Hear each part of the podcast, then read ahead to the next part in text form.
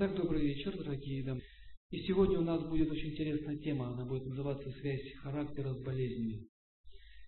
А, я уже говорил, что аюрведа – это очень древняя наука.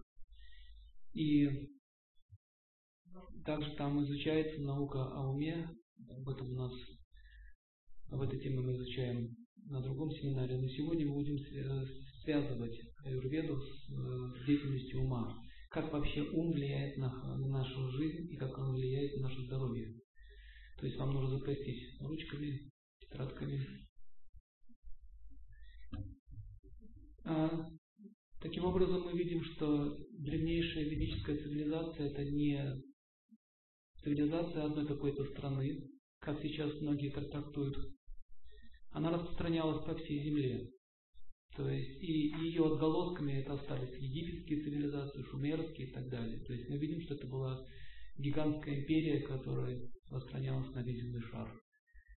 Таким образом, эти египетские фараоны, это те же самые Раджи или Махараджи, великие императоры, то они принадлежали династии, солнечной династии. Таким образом, там описаны знания также и аюрведе. Например, египетской цивилизации недавно нашли э, медные таблички, где была описана иридодиагностика. То есть с помощью глаз можно делать, с помощью, с помощью обыкновенного взгляда в глаза человека можно увидеть болезнь его. Там описаны все техники. Также а, в Индии до сих пор находят древние захоронения великих святых, и способ мумификации тот же самый, что и в Египте. То есть мы видим, что это была одна культура.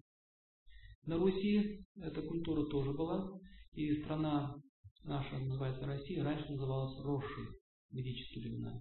Страна Роши. Роши переводится как мудрец в санскрите. То есть здесь жили мудрецы. И вот эти вот древние волхвы, которые вот изображаются в сказках, да, древних. Это не, никто иные, как ну, браманы, которые сейчас до сих пор еще сохранились в территории Гималая. Таким образом, очень примитивно люди понимают ведическую культуру. Они ее приравнивают к какой-то там маленькому населению или какому-то этносу, или к вере, или индуистской вере и так далее. Я хочу, почему я это вам все показываю, чтобы у вас сложилось правильное понимание, о чем речь идет. Поэтому, если кто-то заявляет, что это что-то сектантское, убогое, маленькое, незначительное, он должен поехать тогда в эти места, посмотреть своими глазами на остатки былой цивилизации. И сегодня мы с вами будем смотреть, изучать, как наш ум влияет на болезни. Таким образом, а, любое изменение в нашем здоровье связано непосредственно с нашей деятельностью. Надо убрать. Деятельность проходит на умственном плане, то есть мы в общем-то живем в уме, то все наши болезни будут зависеть от нашей умственной деятельности в основном. И наши врачи заметили, что болезни все от нервов, они говорят. Да? От нервов. Что такое нервы? Нервы это провода, по которым движется ток праны. Как, допустим, по этому микрофонному проводу движется электрический ток. По нервной системе движется ток праны. Прана это жизненная сила. И когда нервная система начинает работать под влиянием этой праны, то она начинает вибрировать. Вот эта вот вибрация создает определенное свечение. Вот это вот свечение, э, а, именно, это свечение фиксируется на компьютерной диагностике. Вот кто вот делал, на пальчики ставит. Но с помощью, с помощью компьютерной диагностики невозможно установить точный диагноз. Почему так? Потому что достаточно поволноваться человеку, и его свечение или вибрация будет меняться. Любое волнение в уме, он просто садится, допустим, да, стол, ему на пальчики ставят приборчики, он уже начал волноваться. Как только он начал волноваться, информация будет неверная. Поэтому а, это не совсем точная наука. Вот ирида диагностика это точная наука. Глаз это как большой экран. Там четко можно увидеть все. Есть проекция органов, и любое отклонение в органах дает на экране э, знаки. Также пульсовая диагностика существует. С помощью пульса можно вычислить, какие у человека проблемы. То и так мы с вами говорили, вата, пита, капа. Помните? Вот есть три пальца. Каждый из этих пальцев связан с этими стихиями. Вот этот палец связан с ватой, середина палец средний связан с питой, вот этот палец связан с капкой. И если вы видели, может где-то в кино или еще где-то видели, как это, э, врачи не кладут три пальца на пульс. Не один, не два, три. Зачем три? Потому что э, если палец связан с ватой, он будет ощущать движение ваты. А палец связан с питой, будет ощущать движение питы. А палец связан с капкой, будет ощущать движение капки. И когда он кладет руку на пульс, то он может почувствовать, какая доша у него вышла равновесие. Например, если пульс будет биться, ну, допустим, вот так. Бум, бум, бум, бум, бум, бум, бум, как лягушка. На санскрите называют мандака, лягушка. Это означает, что у человека пита вышло равновесие. Бум, бум, и под всеми тремя пальцами, например. И в, норма, в норме под этим пальцем, вот указательным, должно двигаться, пульс должен двигаться без змеи.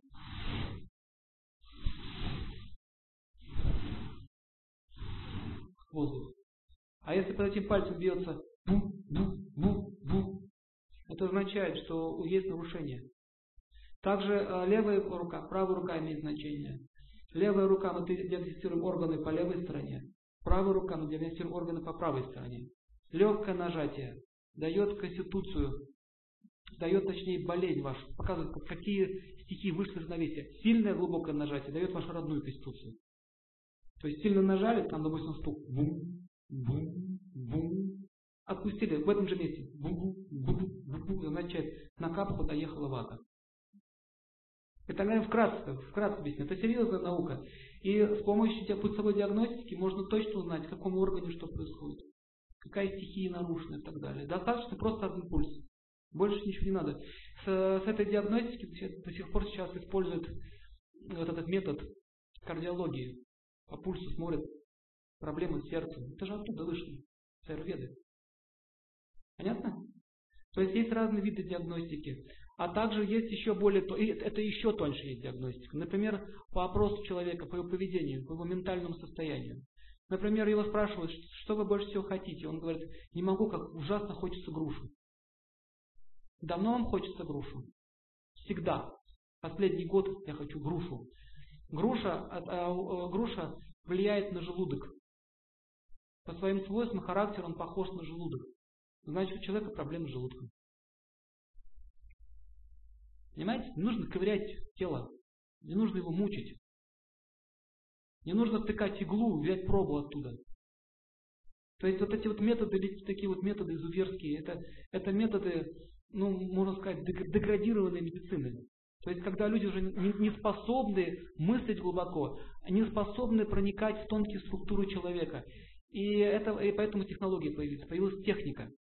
Если, если раньше могли просто посмотреть в глаз человеку и рассказать все, то сейчас мы не можем даже это. И приходится делать эти все различные УЗИ, рентгены и так далее. Очень интересно, у меня есть фотографии, фотографии рентгена и фотографии глаза увеличенного. Этой же болезни, в этой же точке. Причем на, на, в глазу лучше видно, чем в рентгене. Четче там видно. Характер даже опухоли видно. И черное, например, глаз, весь глаз, он в глазу распределены э, ну, как бы сектора, и в каждом секторе, э, каждый сектор управляет определенным органом. Вот, допустим, у человека опухоль, и в глазу опухоль связана с чем? С капкой. Допустим, опухоль с капкой связана, невоспалительного характера идет. У него будет черная такая точка или коричневая точка. У кого, кто видел в глазах людей такие коричневые точки? Видели? Вот это болезнь, это болезнь. Черная точка означает капка, белая точка означает вата. А желтая или оранжевая точка, или красновая точка означает пита. Мы еще можем понять, что происходит с органом. Воспаление, либо спазмирование, либо увеличение капхи. Таким образом, э, в древности это использовали. Более того, там же, в египетских пирамидах, было обнаружены пластинки, большие пластины из никеля. И на этих пластинах были фотографии глаз. Они фотографировали с помощью пластин, без фотоаппарата. Там описывается, как это делается. Покрывался какой-то химическим составом, подносил к глазу, человек смотрел на эту пластину. Потом у него опускали другой химический э, препарат, ну какой-то состав. И на пластине отображался глаз. И он, причем в увеличенном виде. В увеличенном виде. Пластину такой большой вытаскиваешь, все, у вас планшет. Ну, смотрит, где какие болезни. Представляете? Сейчас для этого нужен микроскоп. Чтобы посмотреть глаз, нужен микроскоп. Есть такие микроскопы при диагностике, они смотрят эти глаза. Но раньше это делали с помощью металлических пластин и химии. Таким образом, мы видим, что в древности все это было. Например, э, описано, э, как лечить некоторые вирусные инфекции с помощью э, вакцин. То есть вакцина это не новое что-то, изобретение. Это давно-давно старое. Это нашли манускрипт, который датировался 50 тысяч лет назад. Вакцина против чумы описывается и формула ее. Так вот, чем же гордятся наши современные ученые? Клонированием? Ну там, ну, там делали, здесь описание Махабхарати, что человек мог э, восстановить мертвое тело из одной только его части. То есть, допустим, волосок берется человека, с помощью волоска можно восстановить новое тело. Это делали в те времена. Есть некоторые летописи, летописи. Вот одна из них. Однажды один император отдал своего э, сына на воспитание мудрецу. Его звали э, Васиштха, такой мудрец был. И вот однажды э, в лесу, прогуливаясь, на него напали на разбойники и потребовали у царя выкуп. Но так получилось, что он вместо выкупа послал туда армию, чтобы захватить их. И они убили на зло этому царю этого сына и разрезали на куски его тела. Вот это куски тела принесли в дворец. Он был очень расстроен, и тогда Василий сказал, не надо говорит, расстраиваться, я воскрешу вашего сына. Вот. И что он стал делать? Он с помощью мантр, ведических гимнов и звуков, и определенных пластин металлических с янтрами, стал восстанавливать части его тела. И они на глазах у всех срастались, и он, он призвал его душу, и он воскрес. То есть вот эта вот идея воскрешения, она не новая. Но используется в крайне редких случаях. Они знали законы кармы, поэтому не было такой идеи воскрешать за деньги там, и так далее. Такой дури там не было. Это используется в крайнем случае. Также есть описание, как один мудрец имел а, при себе нектар сандживани. Слышали такое? Нектар сандживани, эликсир. Он получил его от бога Венеры. Венера управляет этим. У кого есть благословение от Венеры, в гороскопе Венера в хорошем положении стоит, он будет до старости красиво выглядеть. Не будет стареть так сильно. Это благословение от Венеры, его Шукра называют.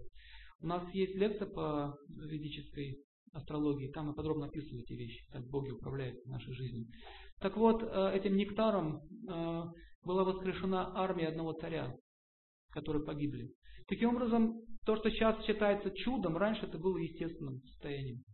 Э, также, также описывается, что в ведические времена, э, прежде чем принести в жертву какое-то животное, хотя это была не цель ведического жертвоприношения, это не цель, это была проверка. Животное заклалось, допустим, костер его отдавали, а оттуда возвращался он же, это животное, в человеческой форме. Если он выходил из огня в человеческой форме тела, вот тогда его допускали только уже к самому акту жертвоприношения. А если он этого не мог сделать, значит он совершил убийство животных. То есть мудрецы или жрецы, прежде чем приступить к таким вот вещам, они отчет себе отдавали. Могут они это сделать или нет? Сейчас это запрещено. Сейчас никто этого сделать не может. Поэтому кто-то там прочитал, что вот они там жертву приносили, но они, но они упустили следующий момент, что они омолаживали эти, этих существ. Представляете, допустим, есть еще такой случай. Один царь состарился, и он встретил одного из э, великих врачевателей, их звали Санат Кумары. Они йоги великие. И он попросил у них молодости. И он сказал, хорошо, я дам тебе молодость, но ты должен взамен а, благочестиво править землей. Там описывается, как, что он попросил зайти в, в озеро, потом они читали определенные гимны и мантры, и когда он вышел из озера, его тело было абсолютно молодое. То есть очень часто это упоминается, то есть практически на каждой странице. И причем это не считалось каким-то особым чудом. Поэтому мудрецов всегда уважали, потому что мудрецы могли решить любые проблемы человеческой жизни. Сейчас же, в эпоху Кали-Юги, нашу эпоху, э, мудрецы презираемы, а святые гонимы. То есть в Ведах описано, там, где не будет таких мудрецов, будет хаос и бардак. И таким образом мы сейчас страдаем, потому что нет знаний. В каждой деревне была бабка, которая умела лечить любые болезни. Любые. Без проблем. И в России такое было. Было, еще даже буквально, вот даже в начальной развитии, в самом начале развития Советского Союза. Вы знаете, что по приказу Сталина всех знахарей поубивали? Чтобы, типа, советская медицина не нуждается в знахарях. Потому что знахари дают намек на то, что не все так материалистично, как вы думаете. Поэтому они убрали. Следующий этап, они начали охоту на астрологов. Их потом уничтожили. В общем, все, все, все эти остатки или какие-то попытки претендовать на что-то такое высшее жестоко подавлялось. Я был в одном городе, точнее в городке, это было в Арахизе, там работают наши ученые из Питера и Москвы, э, там стоит телескоп очень большой, 6 метров линза, они изучают звезды. Лекцию там давал, так получилось. Очень интересные люди, они мне самому много чего рассказали интересного. Так вот, одна женщина пожилая, она уже на пенсии, она астрофизик, рассказала интересный случай. У меня, говорит, был знакомый парень, говорит, когда мы были студентами. И мы тогда были молодые, еще глупенькие. И он защитил диссертацию. Что он вот сделал? Он изучил движение планет и сравнил их с статистикой. То есть, что сделал? Провел статистическую работу. Движение планет и события на Земле. И заметил, что как только Марс близко приближается к Земле, начинаются социальные катаклизмы. Революции, там, войны и так далее. То есть, смотрите, он просто провел научную работу. И вот он радостный вышел и защитился. На следующий день его забрали, и больше никто его не видел. Как потом выяснилось, что его убили в этих лагерях сталинских. Таких, говорит, ученых погибло очень и очень много, это нам мне рассказала. Это был, говорит, очень хороший говорит, парень, говорит, он серьезно говорит, относился к этой науке. Еще был интересный говорит, случай. Мы обнаружили, мы очень часто говорит, телескопы видели, еще в те времена, советские, видели летающие объекты. А также, говорит, у нас есть фотографии, где на Луне находятся, ну, типа городов, огни горят. На Луне нет жизни, по общим принципам. Но мы обнаружили, что есть. Также мы, мы заметили, что Венера движется совершенно по другой траектории, чем нас учат и так далее. То есть, то есть было слишком много того, что нельзя было говорить. Это все ходило у нас по городку шу-шу-шу-шу, но все боялись. Дай Бог дойдет до Москвы. То есть наука не могла развиваться нормально. Сейчас есть такие возможности, пожалуйста, изучайте, никто ничего не давит, не мешает. И также, когда мы говорим о уме, если мы сейчас начали говорить эту же самую тему лет 10, 20, 15 назад, меня, меня бы ждала тюрьма, но вас дом. Поэтому хорошие настали времена, на самом деле. Многие говорят, о, ужас, ничего не ужас. Очень хорошие времена, мы можем учиться. Это милость нам. Так вот, сегодня будем с вами проходить ум, ум, умственную деятельность.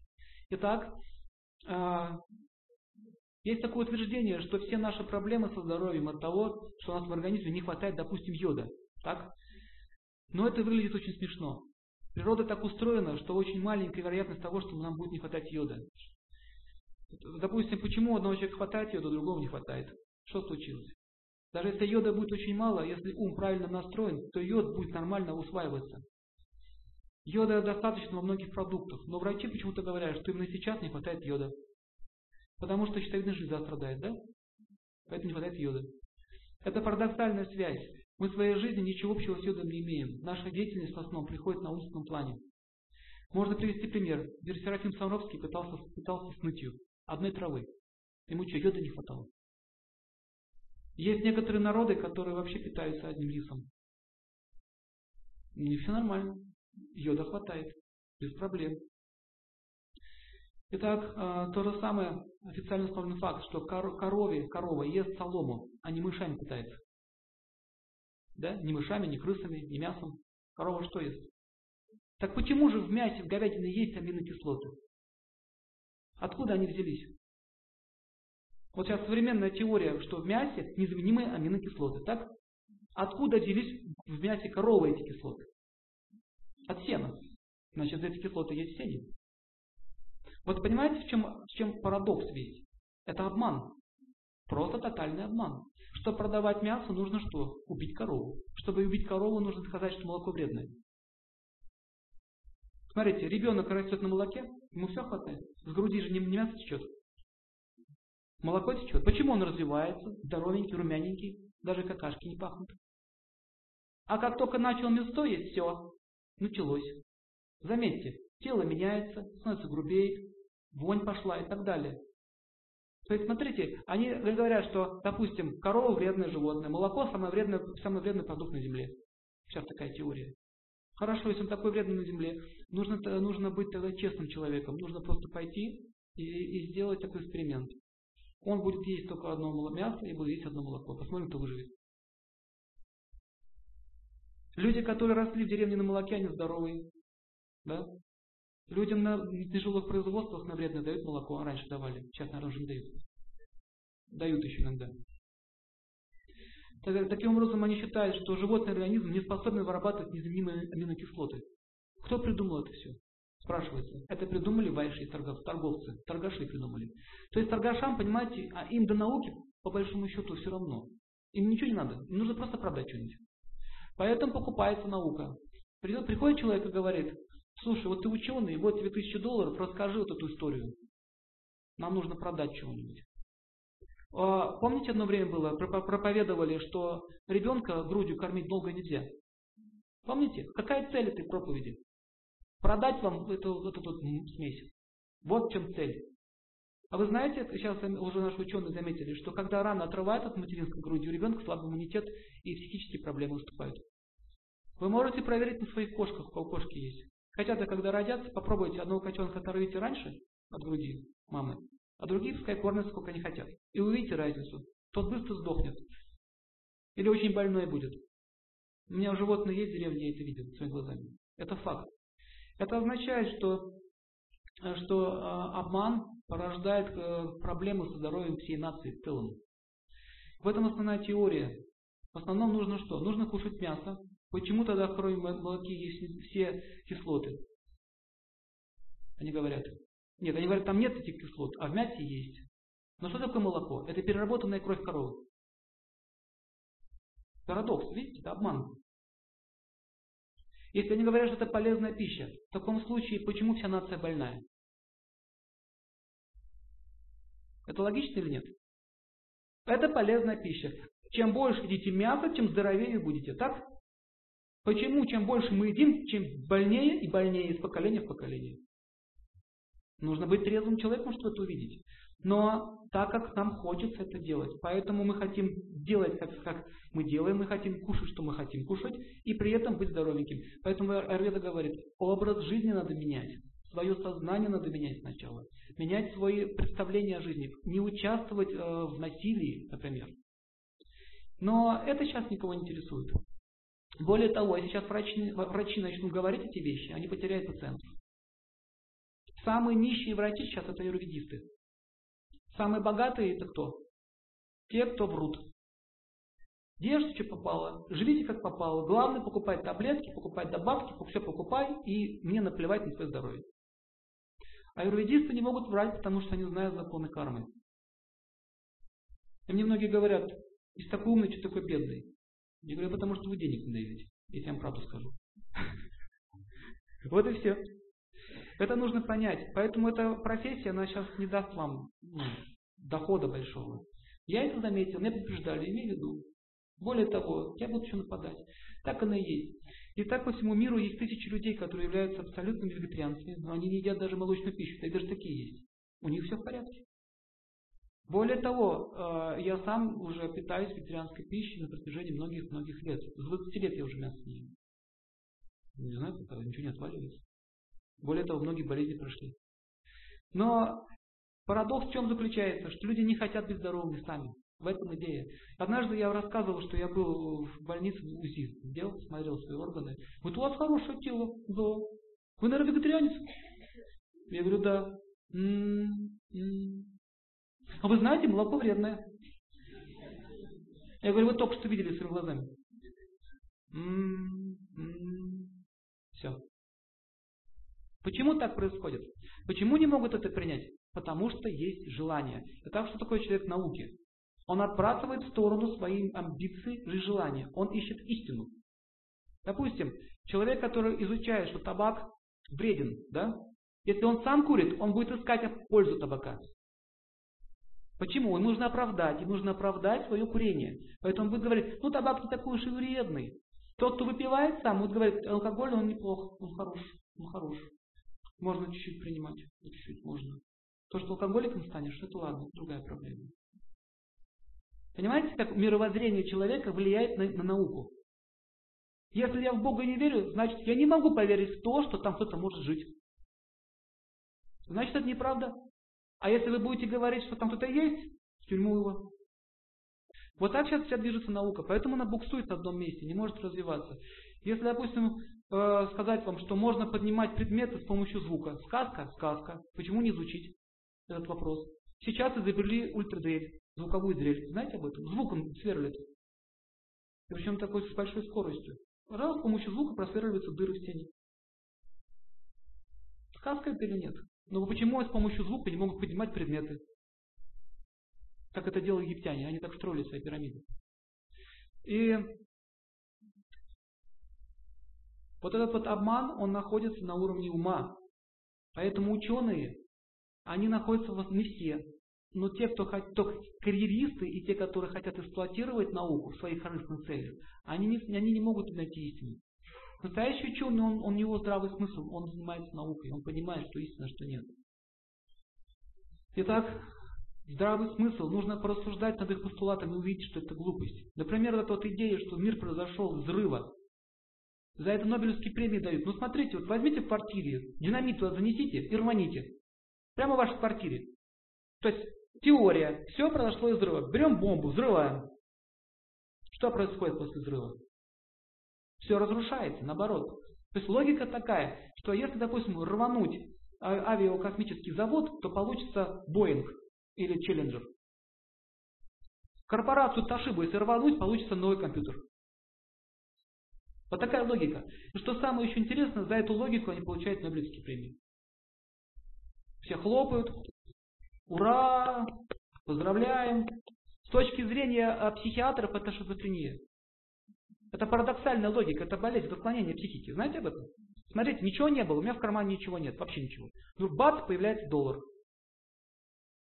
Доллар появился. А из этого доллара у меня еще, он начал размножаться, сам причем. Размножается, размножается, размножается, у меня осталось тысяча долларов.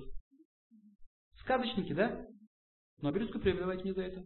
Или еще такая теория эволюции. Рыбы сначала плавали. Рыбы плавали, плавали, плавали. Потом надоело плавать.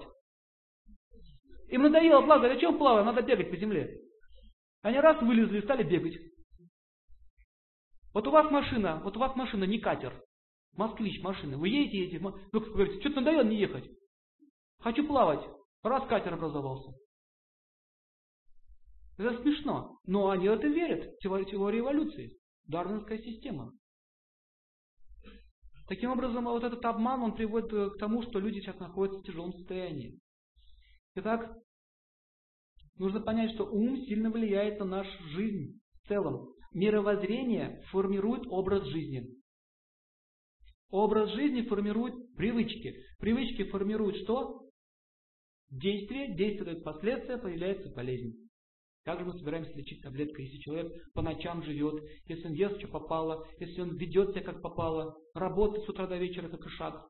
Он не может быть здоровым по определению. Ладно, там еще в советские времена хоть как-то заботились о здоровье людей. То есть были перерывы, дома отдыхов, то есть как-то санатории, то есть работала какая-то система. Сейчас стоит только заболеть, все, ты уволен. Ты не имеешь права болеть. Это указывает на что? Что в обществе царит деградация. В ведах описано, в обществе, где не заботятся о женщинах, детях и стариках и о здоровье людей, это общество деградантов. К сожалению. Итак, никто нас защитить не может. Мы можем сами себя, только сами мы можем повлиять на свою жизнь. К сожалению, такова горькая истина. Итак, отсутствие понимания закона причин и следствий рождает отсутствие понимания того, от чего мы болеем. Говорят, экология.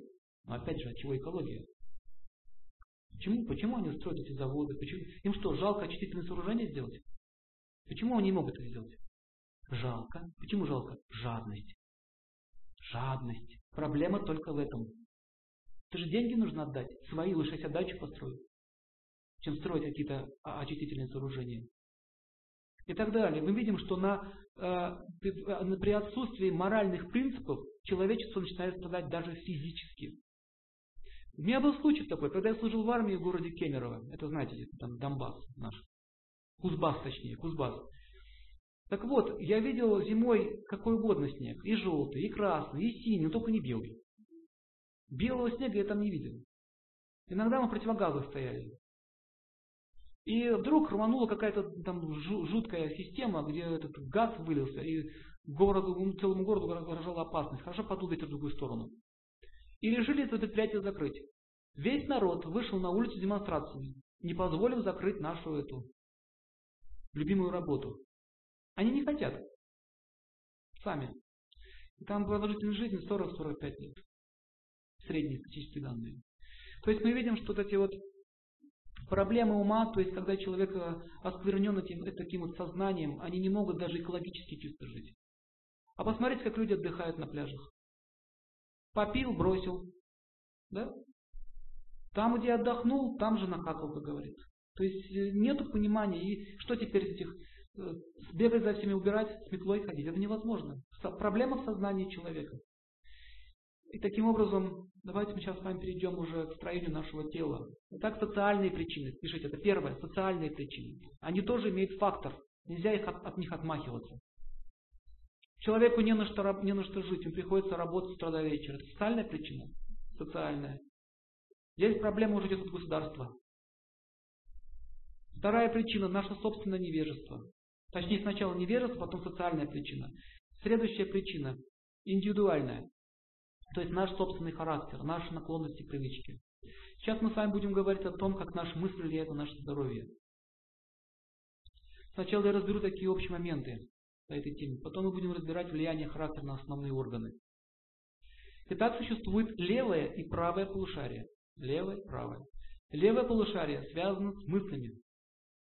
Мыслительный процесс. И эмоции.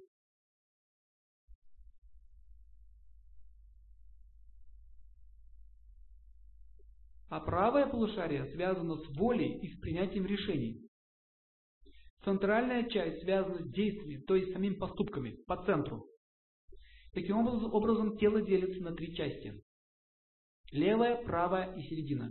И посмотрите, как мозг устроен. Есть левое полушарие, есть правое полушарие и есть посередине мозг. Средний мозг он называется. Видите, знаете строение, видели, наверное, да? Причем центр мысли находится по центру, в середине лба, вот здесь. Это означает принятие решения. И когда вы думаете, у вас вот здесь вот напрягается. Кто заметил? Раз вот так вот. Иногда вот так люди делают. Математики сидят. Или эти шахматисты так сидят. Думают, думают, думу думают.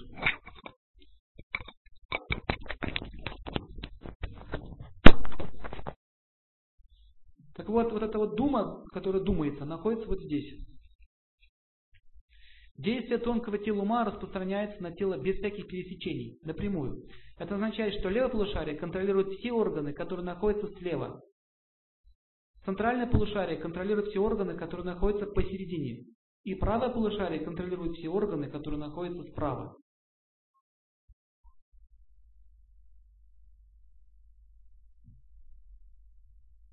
Зная часть головного, зная это, мы можем понять, с чем связана наша болезнь изначально. А теперь поднимите руку, у кого болезни скопились, э, у кого-то по правой стороне, у кого-то по левой стороне. Поднимите руку, у кого по левой стороне. Больше всего болезней идет. Не бойтесь, поднимите руку. Статистику посмотрим. А у кого по правой? А у кого посередине? Вот это знаете, что означает? Левая сторона, значит, ваши мысли и эмоции. Значит, вам нужно искать причину в ваших мыслях и эмоциях. У кого, у кого по правой стороне, тот э, какие-то неправильные действия совершает в своей воле, то есть волевые функции у него страдают. А у кого по центру означает, он действиями, он совершает какие-то поступки, то есть какую-то деятельность совершает и при этом нагружает органы по центру. Задняя э, а, планеты в основном действуют на задние отделы мозга. Вот здесь. Здесь карма находится. Планеты сюда влияют. Если вы знаете, у нас есть Сахасрара чакра, она находится вот здесь наверху, тысячелепестковая. Это антенны, это радары, которые ловят влияние планет.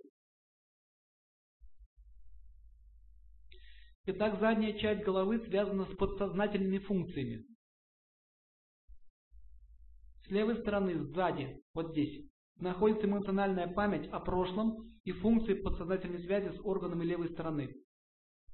А с правой стороны сзади, вот здесь, находится память о фактических событиях. Поэтому если удар будет в эту сторону, человек может получить амнезию. Если вот сюда, у него могут быть события с прошлого, он может прошлое значит, видеть. И так далее. Поэтому если человек хочет что-то вспомнить из прошлого, он должен концентрировать сюда, в правую заднюю часть головы. А это означает, что если человек постоянно думает о прошлом, сожалеет, переживает, вспоминает, мы чаще всего как себя ведем? Сожалеем себя, вспоминая о прошлом. то у нас начинает напрягаться что? Вот эта область головы. И когда оно напрягается, то весь э, тонус мышц начинает напрягаться в спине сзади, возникает отвердение.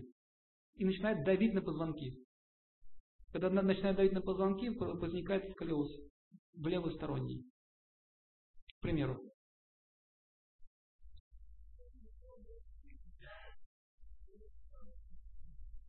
Прошлое концентрируется в правой задней части. Нет. Правая. Вот здесь. С солнцем связано. Солнце связано со временем. Движение времени. Йоги так делают. Если они хотят увидеть настоящее, прошлое, будущее, они пропускают луч солнца через эту часть мозга. Эйнштейн так делал. Слышали, да? Он так делал. Он знал этот закон и открывал законы физики таким образом. Это связано с тем, что тонкое тело ума у нас действует по-разному. Справа, слева, спереди, сзади, по центру. Слева оно связано с органами, которые имеют связь характера с эмоциями, с размышлением человека. Сзади просто подсознательные эмоции. Сзади, подсознание. Поэтому если у человека череп вот такой вытянутый, как у Нефертити, царицы, вот такой вытянутый, яйцеобразный, у него очень сильно будет развита мистика, интуитивные подсознательные функции будут работать. Это значит, что все органы спереди, слева будут связаны с нашим думанием, эмоциональным состоянием. То есть, проще, левая сторона будет загружать ваши эмоции. Эмоциональная среда, правая, волевая. Центр действия. Итак, органы, такие органы, как легкие, левая почка, будут связаны именно с этими качествами.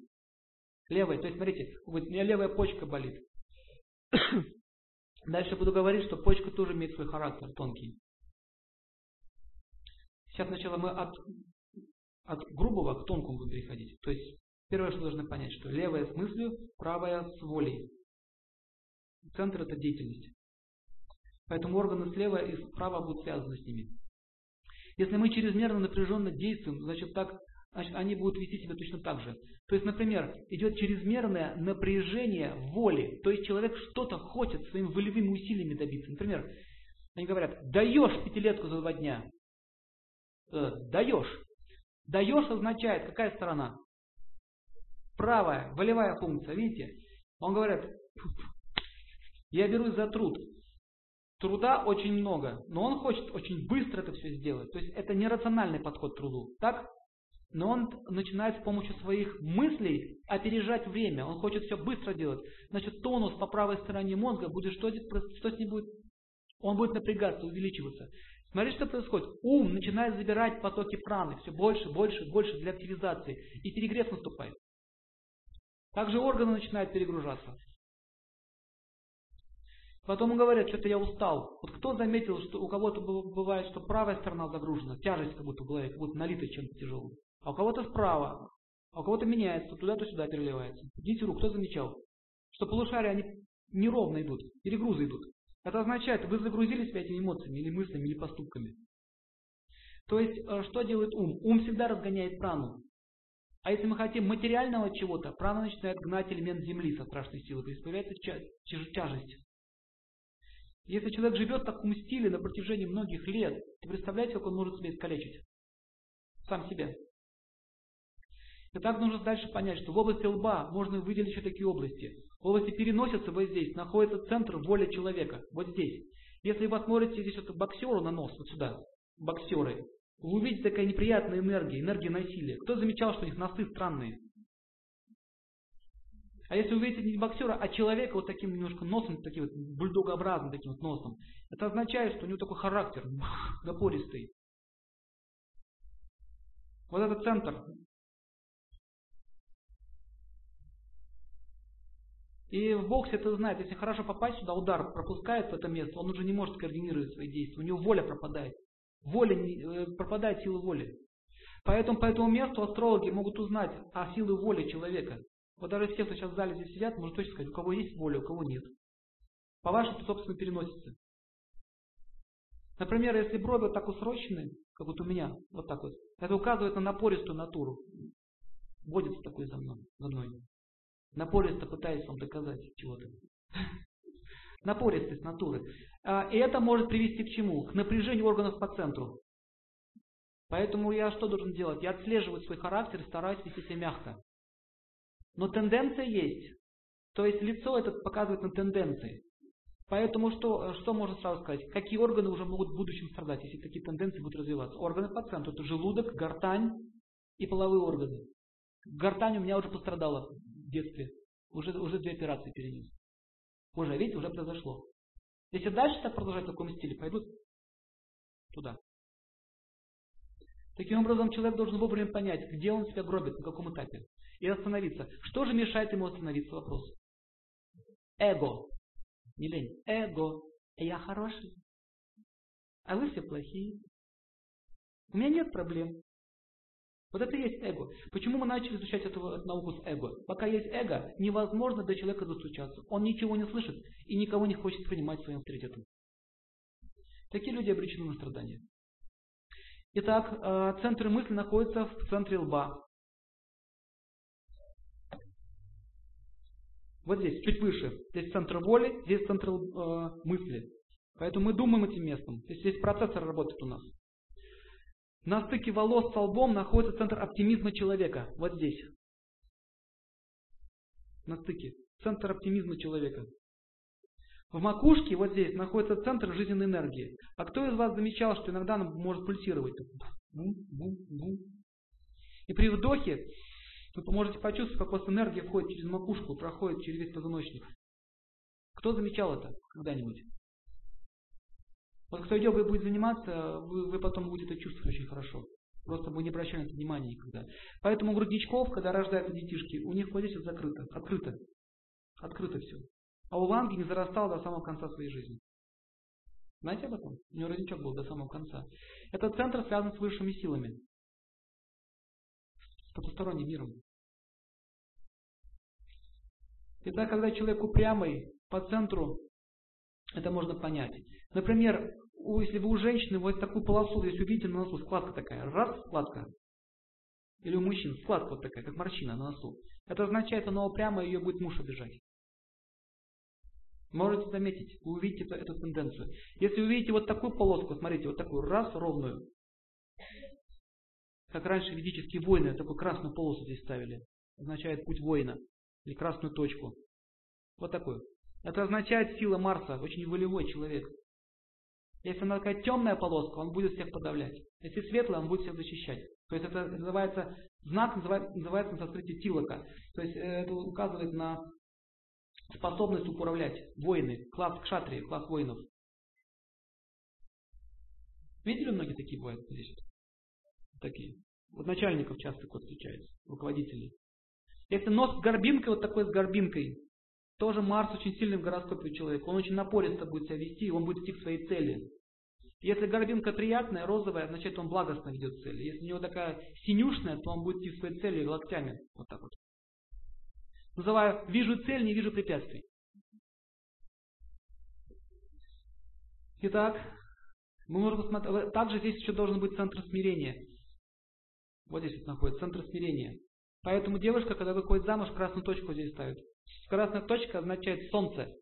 Солнце означает дарма, выполнение своих обязанностей. Все, я приняла на себя обет выполнения своих обязанностей. Раз в точку. И когда мужчина другой смотрит на нее так вот, похотливым взглядом, он так смотрит, смотрит, смотрит, такая красочка есть. Он, ой, а, муж. Видишь? Все, пошел. Вот почему в Индии это носят. Это не индийские приколы, как многие говорят. Это серьезные вещи. То есть это знак, означает я серьезная женщина. И также они красный такой пробор делают. Красный кумкумой вот так вот, раз здесь по центру. Это означает знак мудрости. Пожилые женщины так делают знак мудрости. Означает солнце, защита от солнца. Солнце это мужчины. Солнце это дарма, долг, Бог и так далее. А, Итак, центр мысли. Если человек святой, то у него э, эта энергия, от него, от него энергия очень приятная исходит. Его взгляд очень добрый и ласковый. Итак, центр оптимизма находится вот здесь. Допустим, если у человека проблемы, ну, допустим, вот этот псориаз бывает вот здесь под кожей возникает, на волосинистой поверхности, видели? Называется опоясывающий псориаз. Прямо на центре оптимизма. Это означает, что человек пессимист, он ни на что уже не верит. Это у него перегруз идет этого центра. Наступает болезнь. Итак, прежде чем говорить об, об органах по центру, я хочу разобрать такие вещи. Сейчас мы будем э, потренируемся с вами. Закройте сейчас глаза. Закройте глаза и сосредоточьтесь в центре лба. Вот здесь вот, где находится третий глаз. А теперь своими внутренними глазами посмотрите в эту точку. Как бы сведите свои глаза в середину, точку третьего глаза. Начните делать глубокий вдох. Вдыхайте медленно. И медленно выдыхайте. И думайте о, этом, о этой точке.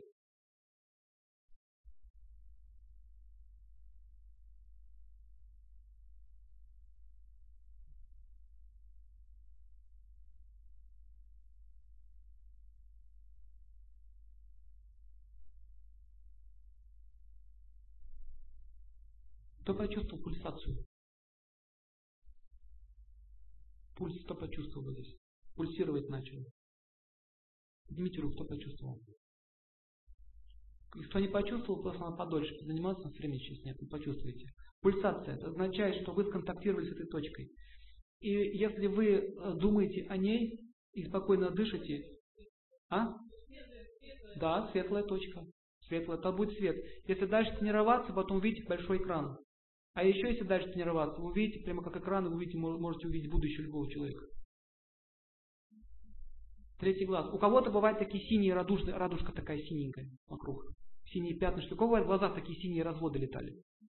Это ш, так что-то полетело, синенькое. Видите, у кого так было. Врачи это говорят, у вас нарушение мозгового кровообращения. Нет, это чакра так работает. У нее голубой цвет, бело-голубой цвет. Таким образом, вот этот глаз третий, он на самом деле глаз. Но это не вот этот глаз. Это внутренний глаз. Если вы его разовьете, вы можете понимать многие вещи. Можете любую информацию получать, какую нужно. О ком угодно, о чем угодно и так далее. Поэтому однажды у йогов спросили, а западный человек может этого достигнуть? Он говорит, ну вы же не, не животные, вы же люди. У вас такое же тело. Просто мы занимаемся, вы нет. В этом вся разница. У нас другие важные дела, у них свои дела. В этом, в этом вся разница. Итак, к чему это я вам сказал? Если вы чувствуете сильное возмущение или беспокойство в уме, вот это упражнение приводит в покой ум. Очень быстро приводит его в покой.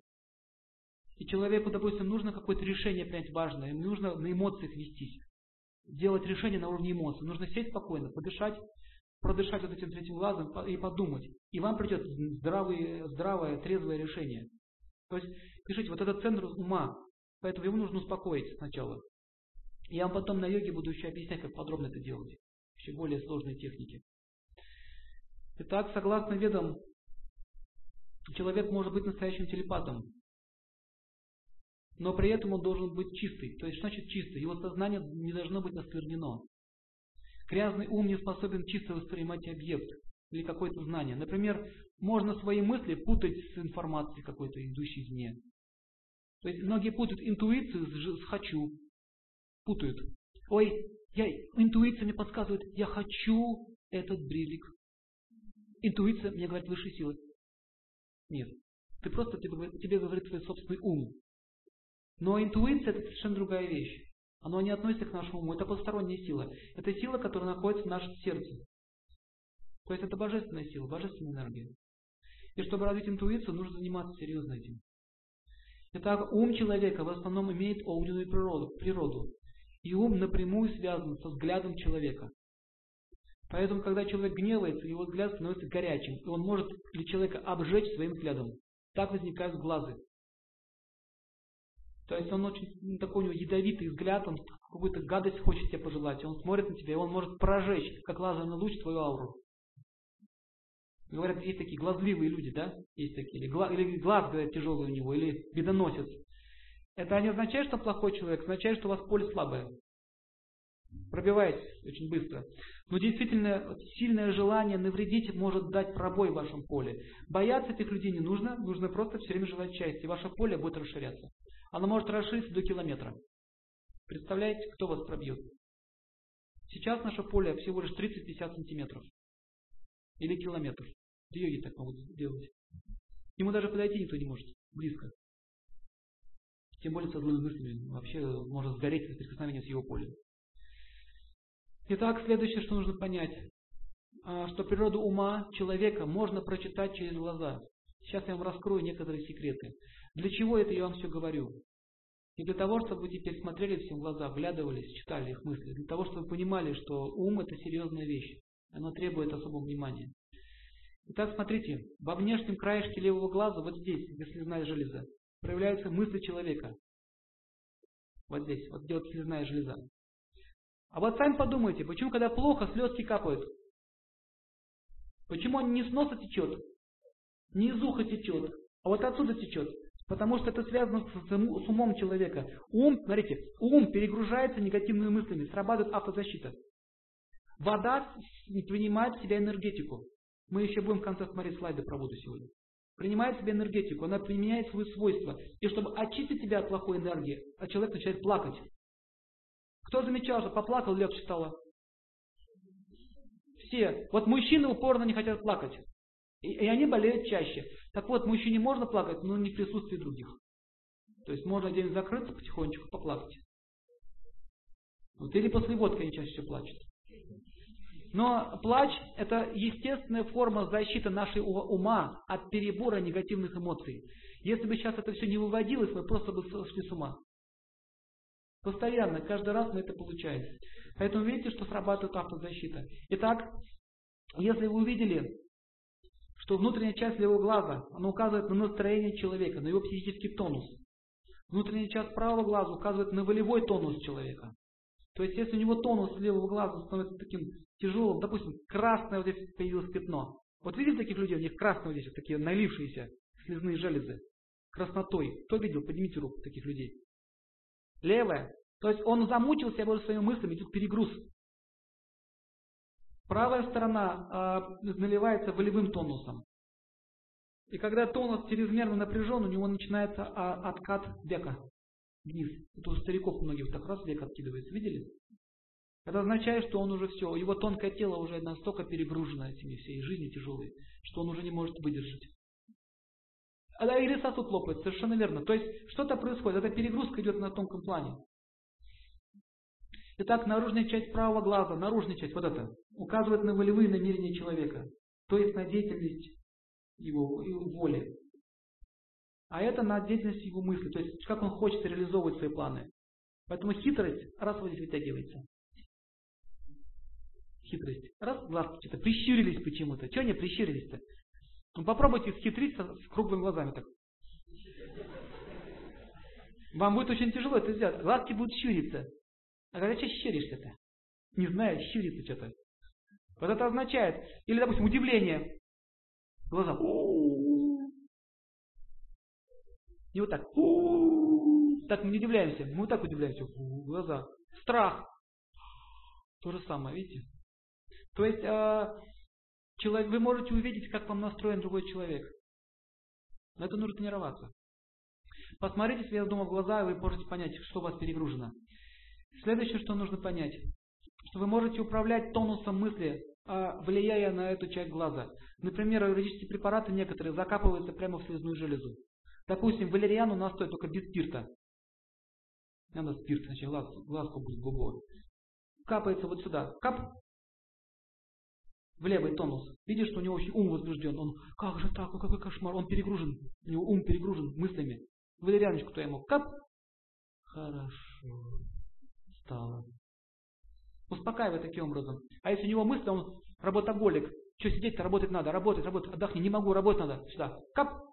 В правый глазик. Ой, читая, правда. Отдыхать надо. Понимаете, для чего это нужно знать? Вы можете лекарства вводить через, через эти части тела, на ум можете влиять. Допустим, если у человека, если у человека сердце бьется сильно,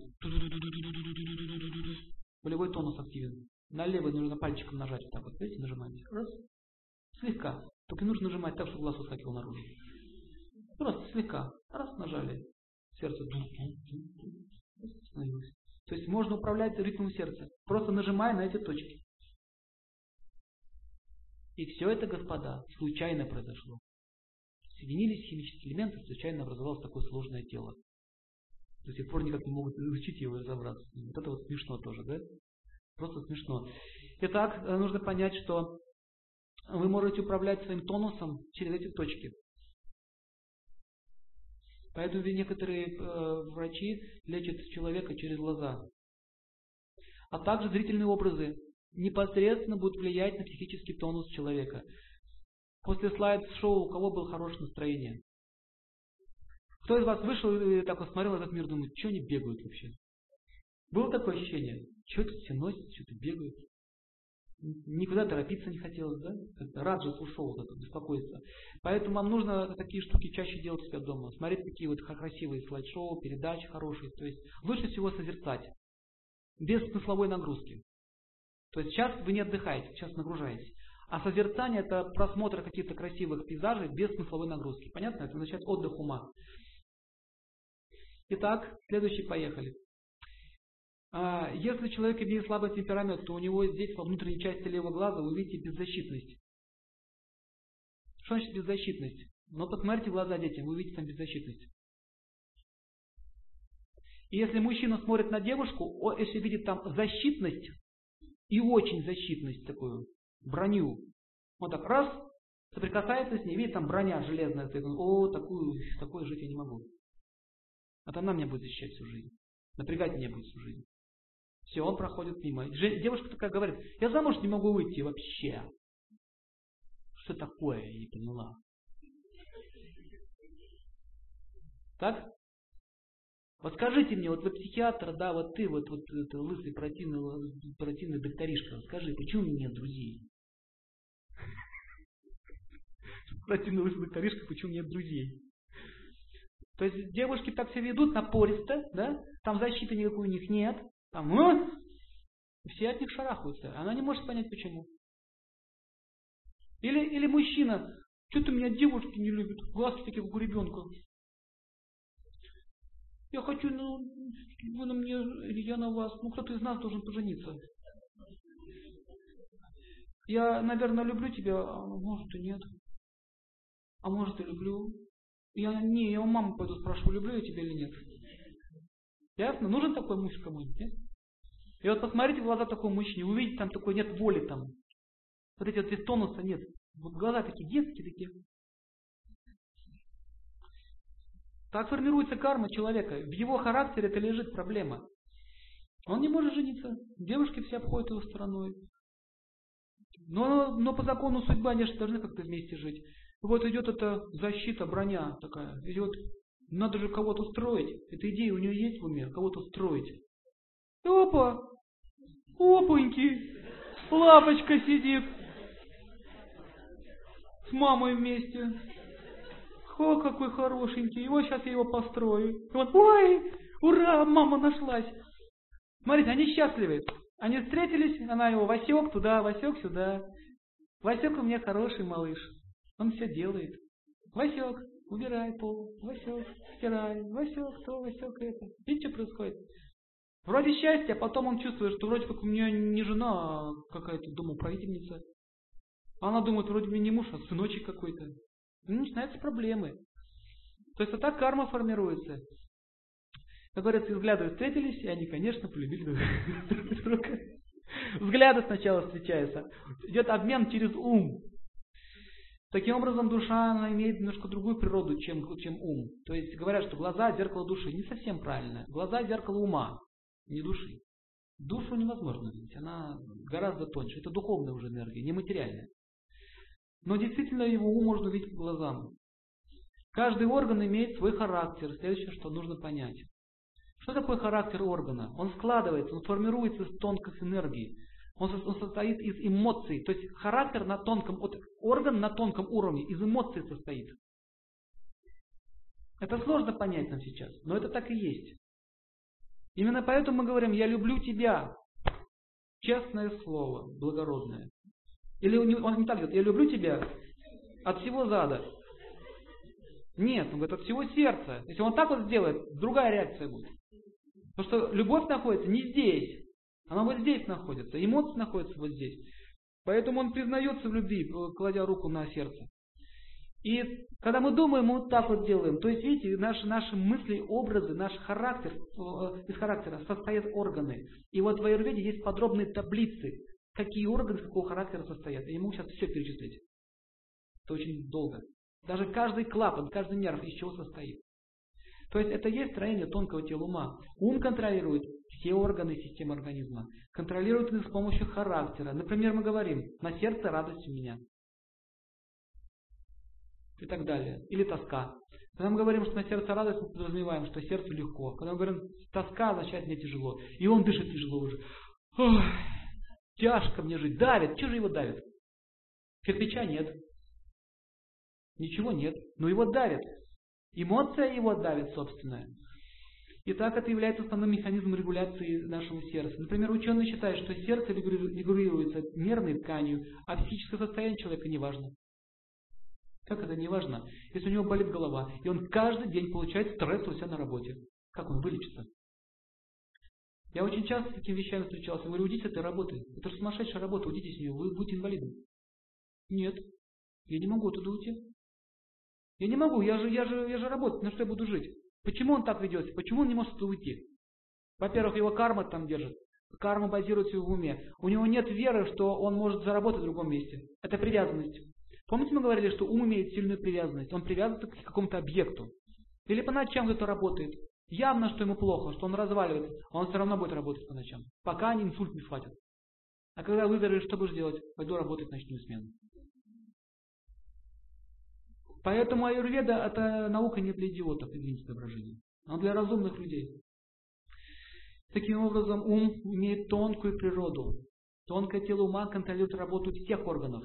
Это означает, что если человек имеет плохой характер, ему не видать здорового сердца или какого-то другого органа. Если человек имеет плохие качества, которые плохо влияют на сердце, он не будет иметь здоровья. Это правило. Поэтому аюрведические врачи, они сначала учат, как жить, а потом дают лечение. Это единственное, что сейчас упущено в современной медицине.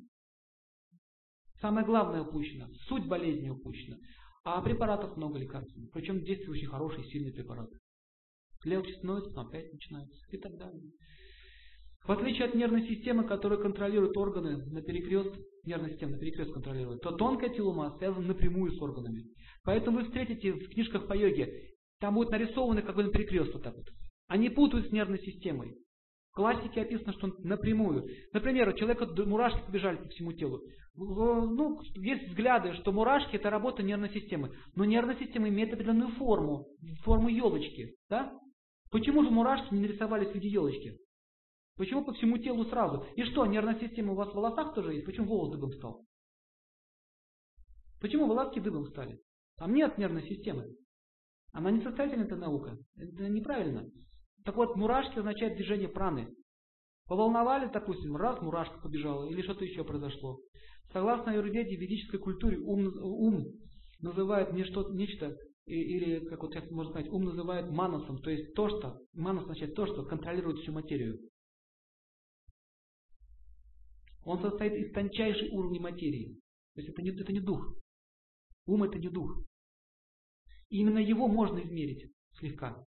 Точнее, могут измерить жизненный воздух, который вращается вокруг ума. Когда тело, тело покидает душа, э, кто-то измерял да, тело, так какой-то 0,00 там целых десятых, что-то там происходит изменение. Так вот это воздух весит, жизненный воздух, который вышел. Но ум неизмерим. Но он, не, он материален. Итак, люди, которые говорят, что они измерили ум, это неправда. Они измерили жизненные силы. Биологические субстанции измерили. Есть люди, которые могут видеть тонкое тело ума. Я не хочу хвастаться, но я немного научился видеть тонкое тело ума. Могу диагностировать на большом расстоянии. Это делать с помощью ума, я вас буду еще учить это. Это несложно. Просто нужно понять механизм, как это делается. Например, если вы сейчас посмотрите внимательно какого-то человека, или возьмите фотографию, возьмите фотографию живого человека, мертвого, ну, какого-то родственника умершего, или любого мертвого человека, и положите две фотографии вместе. И посмотрите внимательно на них. Смотрите на одну фотографию, потом на другую. На одну, на другую. Вот так, меняйте свой ракурс зрения. Туда-сюда, туда-сюда. И вы увидите, что фотография, где человек живой, он такой жизнерадостный, там эмоция есть. А фотография умершая такая поблекшая. Там эмоций нет. А кто из вас заметил это? Что фотографии на кладбище отличаются на фотографии в вашем альбоме. А нет, тут свеженькая фотография, она вроде висит, но она не живая, она мертвая. Как вот знаете, такой плоский силуэт.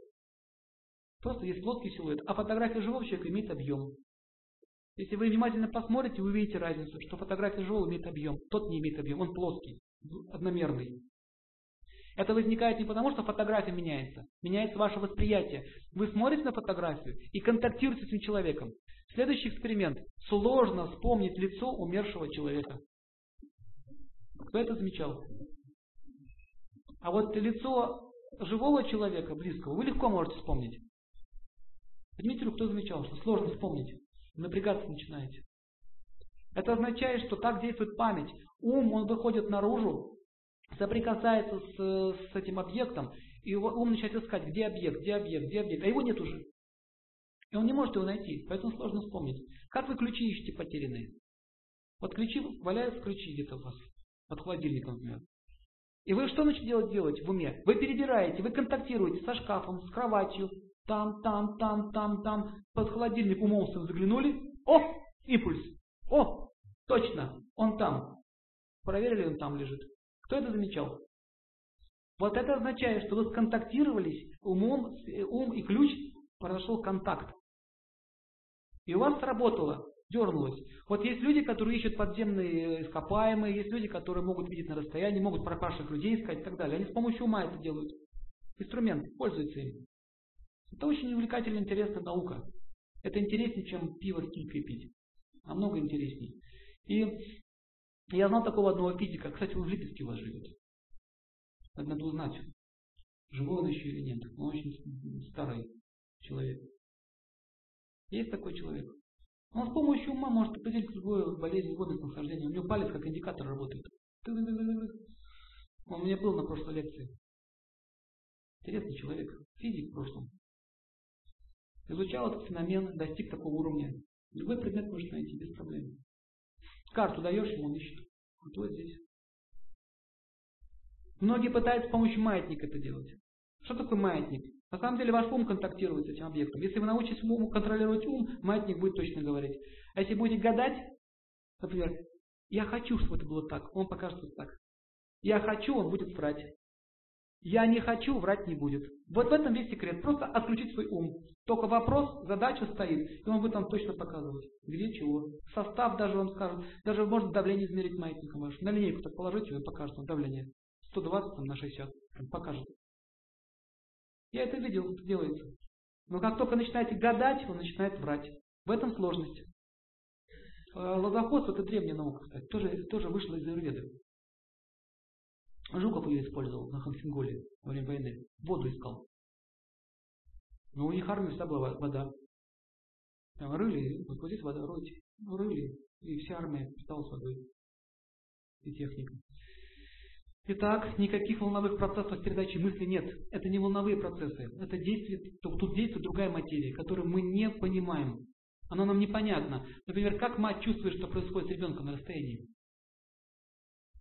А, мне Олег Геннадьевич Трусунов рассказал такой случай из его юности, когда он в армии служил. Он мне рассказал, что когда Давид служил в армии, это его слова, нас послали на учения. Во время этих учений мы жили в палатках, где стояли железные нары, железные печки, буржуйки. И скоро пришло письмо от моей мамы, где написала, я ничего не понимаю, я видела очень ясно, яркий сон, что ты сидишь в какой-то железной печке, в брезентовом домике, с железными кроватями. Пожалуйста, напиши, где ты сейчас и что с тобой. А я как раз в этот день дежурил и вспомнил дом, маму, подкладывал дрова в печку, и она как раз э, спала в это время. То есть что произошло? Она спала, она была отключена от тела, и их умы сконтактировали. Это телепатия. Понятно? Кого такие были вещи? Кто из вас чувствовал звонок по телефону? И вы знаете, кто звонит? Откуда вы знаете? Там звонок идет просто. А вы чувствуете, что это мой муж звонит. А кто из вас э, дергался к трубке сотового телефона еще до звонка? Поднимите руку. Буквально доли секунд вы уже дернулись, он зазвенел. Это означает, что ум уже там, в трубке. Он уже с вами сконтактировал. Таким образом, вы должны понять, э, допустим, моя бабушка знала, вот когда мой дед звонил звонок дома, она по звонку определяла, в каком состоянии пришел. По звонку, по шагам. И как ключ заходит в скважину. Ключ зашел, вот сейчас будет концерт. Не ждали, называется. Нежданчик. Понимаете, да? Это все деятельность тонкого тела ума. Вы все мистики, по большому счету. Просто никто серьезно этим не занимается. А кто такие экстрасенсы вообще? Просто люди, которые этим занимаются. Вот и все. Они из этого профессию сделали. И вы им можете стать. Кто-то говорит, я руками лечу. Что удивительно, прана выходит из руки. Что ее не лечить руками? Но надо знать, что ты можешь нахвататься, потому что есть некоторые секреты. Нужно еще уметь не свою прану давать, а забирать из космоса и передавать ее. Это уже искусство целое. А так можно вот дуру-то понадавать праны свои, потом крякнуть. Что там неплохо. Жизнь еды силы нет. А тому хорошо осталось. Перекачал в него все. Итак, это ум имеет совершенно тонкую природу. Мы не можем это объяснить с помощью волновых каких-то процессов. Это не волновые процессы. На самом деле ум имеет более тонкую природу, чем мы можем себе представить. Итак, есть такие исследования, они показывают, что человек может описать полностью, подробно, в любых деталях, любую планету с помощью своего ума, без всяких проблем. Я вам покажу фильм про Ури Геллера, который проращивал пшеницу с помощью мысли. Прямо на глазах у вас это будет. Он стал миллионером, такие шоу делал. То есть человек-легенда, человек-загадка. Но говорит, ничего загадочного, я просто очень сильно концентрирую свою мысль. А вы нет. Если хотите, мы можем сегодня вечером посмотреть. Пока под тему так, тема пошла такая. Можем сегодня посмотреть. Ну, 15 минут идет. Итак, вы должны понять, что ум, его нужно постоянно контролировать. Так, итак, давайте рассмотрим с вами органы и характеры. Орган и характер. Теперь мы будем осматривать, как все-таки устроено тонкое тело. Сердце. Сердце, качество, пишите, это доброта, радость, любовь. Но основные это спокойствие, мягкость, доверие, любовь, терпение, ответственность. Таким образом, если у человека нет качества доброты, он немножко злобный, допустим, у него качество жестокости как-то развито, да? у него есть недоверчивость или ненависть, но у него будет нарушение работы сердца. То есть сердце начинает работать точно так же, как он живет. То есть немножко злобы будет немножко сбои. Много злобы будет сильный сбой. То есть что такое злоба? Это противоположность любви. Закон сама не вишешен в санскрите. Одно порождает другое. То есть теория противоположностей. Если загружать любовь грязью, то грязь все вытеснит. Нельзя быть немножко беременным. Либо беременная, либо не беременная. Так вот, нельзя быть немножко добрым. Либо добрый, либо злой. В этом мире так не бывает, чуть немножко. Но у него могут быть, допустим, злой, и есть э, параллельно со злобой есть ответственность. Поэтому сердце будет давать периодически сбои. Люди говорят, зла на вас на всех мало. Слышите такое выражение? Зло не хватает. Что значит зла не хватает? Вдумайтесь в это выражение. Зло есть у меня, но мне его не хватает. Мне надо еще зла. Он притягивает к себе. Дайте мне больше зла, он говорит. Вот, я желаю всем счастья. Дайте мне зла. Дайте мне зла. То есть это же, это же просто кошмар. Человек сам призывает свою погибель. Или расстрелять их мало. Что за фраза такая? Давайте подумаем. Фраза означает твой ум. Расстрелял. Все, расстрелял. Мало! Что еще? Порвать! Порвал! Мало! Еще что? Что-нибудь еще надо сделать? Сгрызть, потоптать. Вы посмотрите, сколько злобы. Нет, нехорошо становится. Мало, этого же мало, поймите.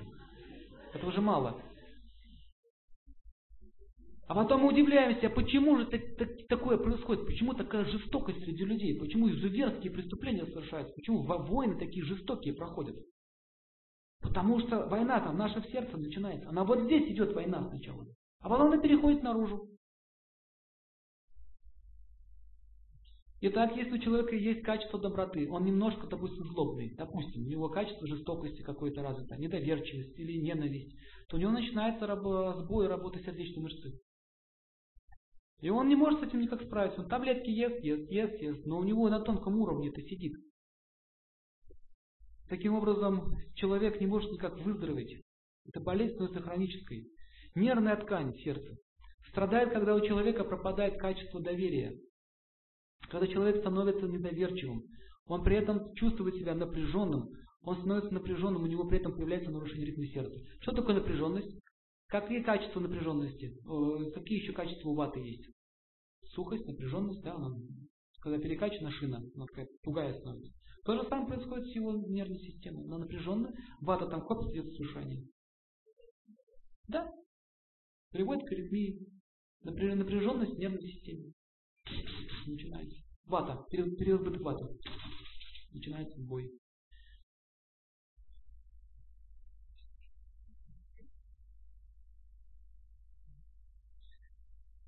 Дальше. Сердечная сумка страдает от отсутствия надежности. Что такое сумка? Он держит себя. Когда человек надежный, он всех держит. Если он никого, ни о ком не хочет заботиться, он начинает страдать. Состояние нервной ткани сердца зависит от активности человека. Если человек активен и он в благости, он не перенапрягается, и не ленится много. Тогда нервная ткань сердца будет работать хорошо. Основное качество – это доверие. Если человек постоянно никому не доверяет, живет в состоянии недоверия, все время не доверяет, у него начинает страдать сердечная сумка.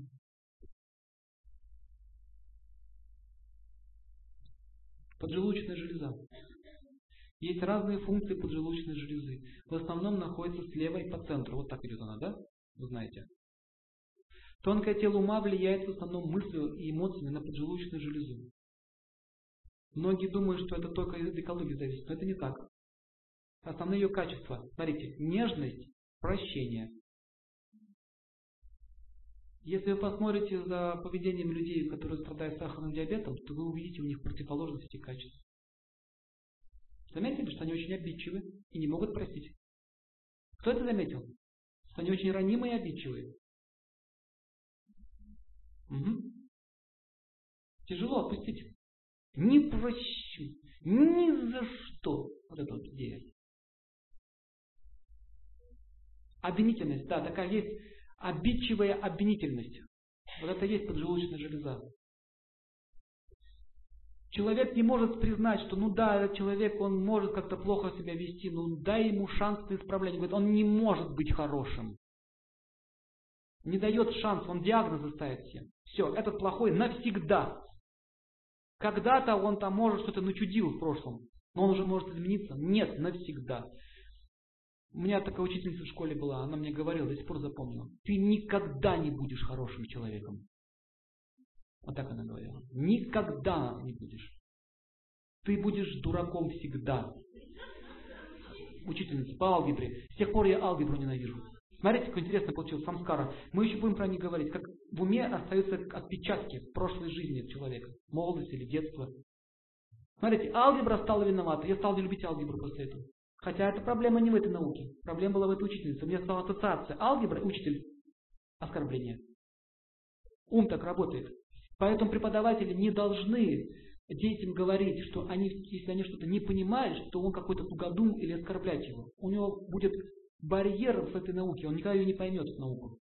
Это вот тонкая вещь. Или мама, допустим, своему ребенку сказала, надо было аборт делать. Да, надо было аборт сделать. Зачем я тебя родила? Взяла и ляпнула. А знаете, что это означает? Смерть своего ребенка, убийство его, она его убила, пристрелила его словом. Я на самом деле тебя не хотела. Жаль, что тебя тогда не убила. И как, на какие вообще отношения она теперь может претендовать в отношении своих детей к себе. Вот эта болезнь возникает из таких жестоких поступков в прошлом. Поджелудочная железа, сахарный диабет. Почему разваливается человек? Потому что он разваливал психику других людей. Понимаете? С тем своим жестокостью. Это может прийти еще из прошлой жизни тоже. То есть, или бы в этой, из прошлой. Но обычно это переносится и в этой жизни. Он продолжает так себя вести. Поэтому нужно отслеживать то, что мы говорим. Или мужчина, допустим, своей жене что-то сказал очень обидное, жестокое что-то сказал. Да, он как-то не так. Изощренно. Можно сказать, там, дурочка, можно так сказать, такое шахте туда вложить. Шахте – это энергия, сила, что человека просто пробивает насквозь. Итак, самое главное качество поджелудочной железы – это возможность прощать. Если человек умеет прощать, то поджелудочная железа работает нормально. А также нежность и забота. Ее ткань связана с энергией прощения и силой прощения. Также с покладистостью характера. То есть характер должен быть покладистый. Ну, допустим, если все время человек говорит своим, ну, своим детям, там, отстань меня, встань, надо, раз, два, строится, налево, направо. То есть разговаривает с ребенком как с лудофоном. Вот этот человек, кто так говорит, у него поджелудочная железа начинает страдать. А также все остальные органы пищеварения, значит, сбои пойдут по всему кишечнику и так далее.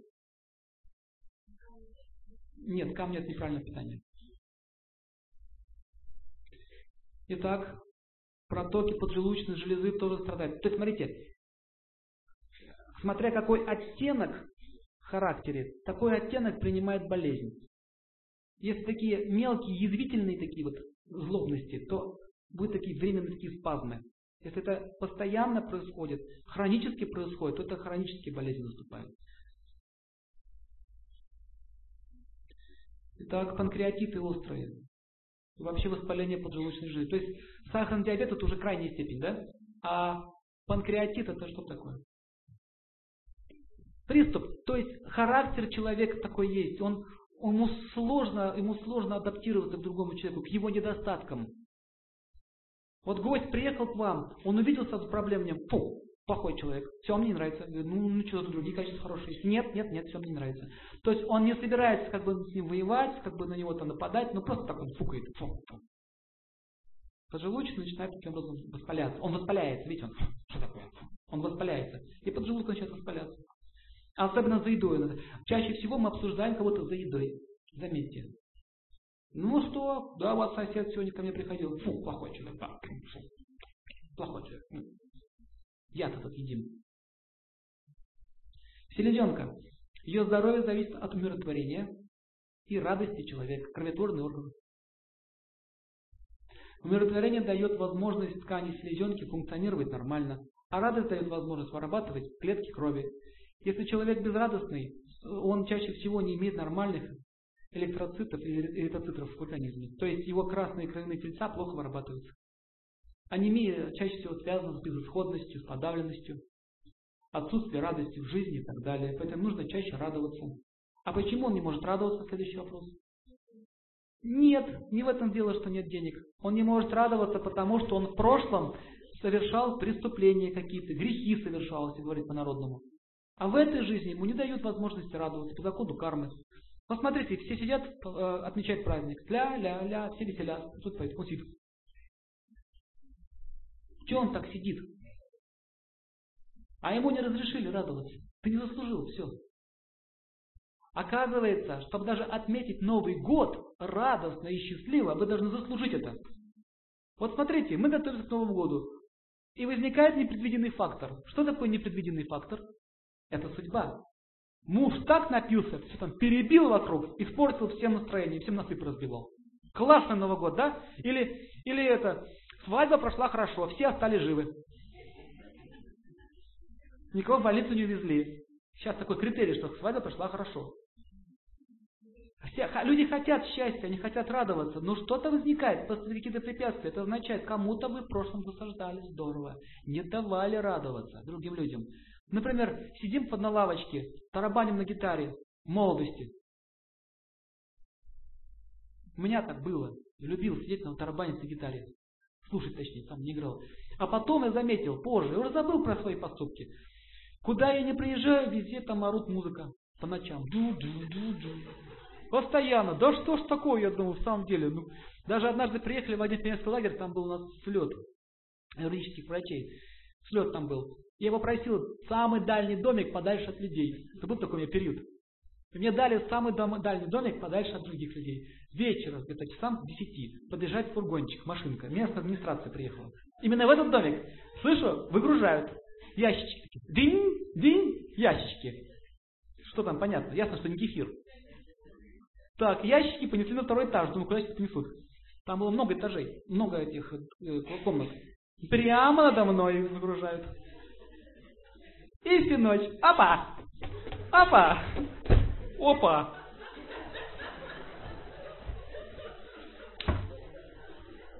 пока сижу. Опа, в общем. И так всю ночь.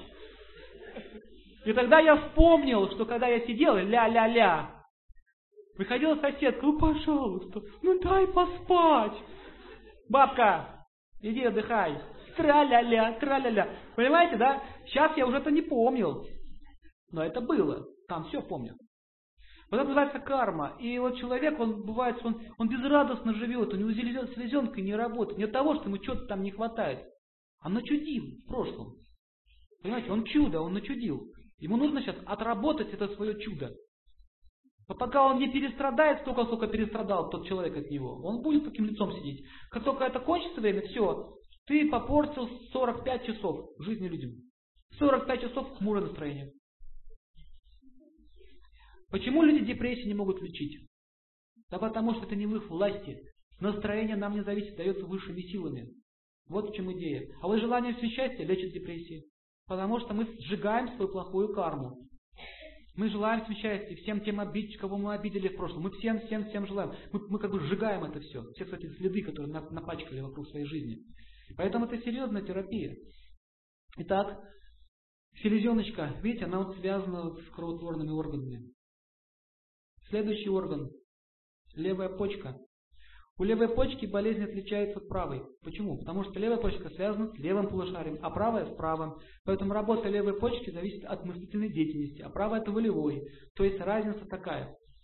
Левая почка, почка отвечает за простоту характера. Если он хитро сделанный человек, понимаете, да? Есть еще русские выражения на эту тему. Хитро сделанный, и он все хочет вот так, вот у него решается, вот так. Одна такая девочка была, э, знакомая, маленькая, подходит, м-м-м", а у нее цепочка левая больная у нее. М-м-м", дядя Сережа, м-м". я говорю, что надо, короче. А вот э, я слышала, что вы очень добрый, щедрый человек. Говорю, что хочешь, просто скажи. Печенье. Ну так скажи, дядя Сережа, дайте мне печенье. Дядя Сережа, дай мне печенье. Вот проще будет. Она не может, ей надо сложно. Простой вопрос сложно решается. Понятно? Вот это левая почка. Почка за простоту отвечает. Чем навороченнее вот тут, тем сложнее работает почка. Она может даже увеличиваться, когда раздуваются наши мысли и образы. В смысле? Не знаю, я знаю про две почки. Ну, может, какие-то уродства бывают. Что, были такие случаи? Да? Ничего себе. Может такое быть. Это уже Раху так делает планета. Итак, основное качество почки это простота и покладистость. Пишите. Простота и покладистость. Если человек не покладистый, чрезмерно гордый или заносчивый, или непростой, сложно устроенный, будет страдать левая почка. То же самое правая, он очень хитро начинает все делать. Допустим, в армии это называлось, э, страдает человек обостренным шлангизмом. Знаете, что такое? шлангом прикидывается. Обостренный шлангизм. Он ничего не хочет делать. Или он делает все, чтобы ничего не делать. Так? Он много работы делает какой-то ненужный, но только не то, что нужно. Вот когда вот такая хитрость наступает, это правая почка. А когда выверты наступают, выверты, то есть сознание, то есть человек начинает так себя вести, он старших не признает, он, он, он, он говорит, а они все вот такие дураки, папа мой дурак, мама моя дура, так говорит, я прям цитирую. Я слышу эти слова. Оскорбляет. Появляются кисты на почках. Что такое киста? Это Раху, планета. Раху дает беспредел. Беспредельничаешь по отношению к старшим, будут беспредел в отношении твоих органов. Пилонефрит связан с подавленностью эмоциональной. Подавленность эмоциональная. То есть человек, он, он не видит как бы своего будущего.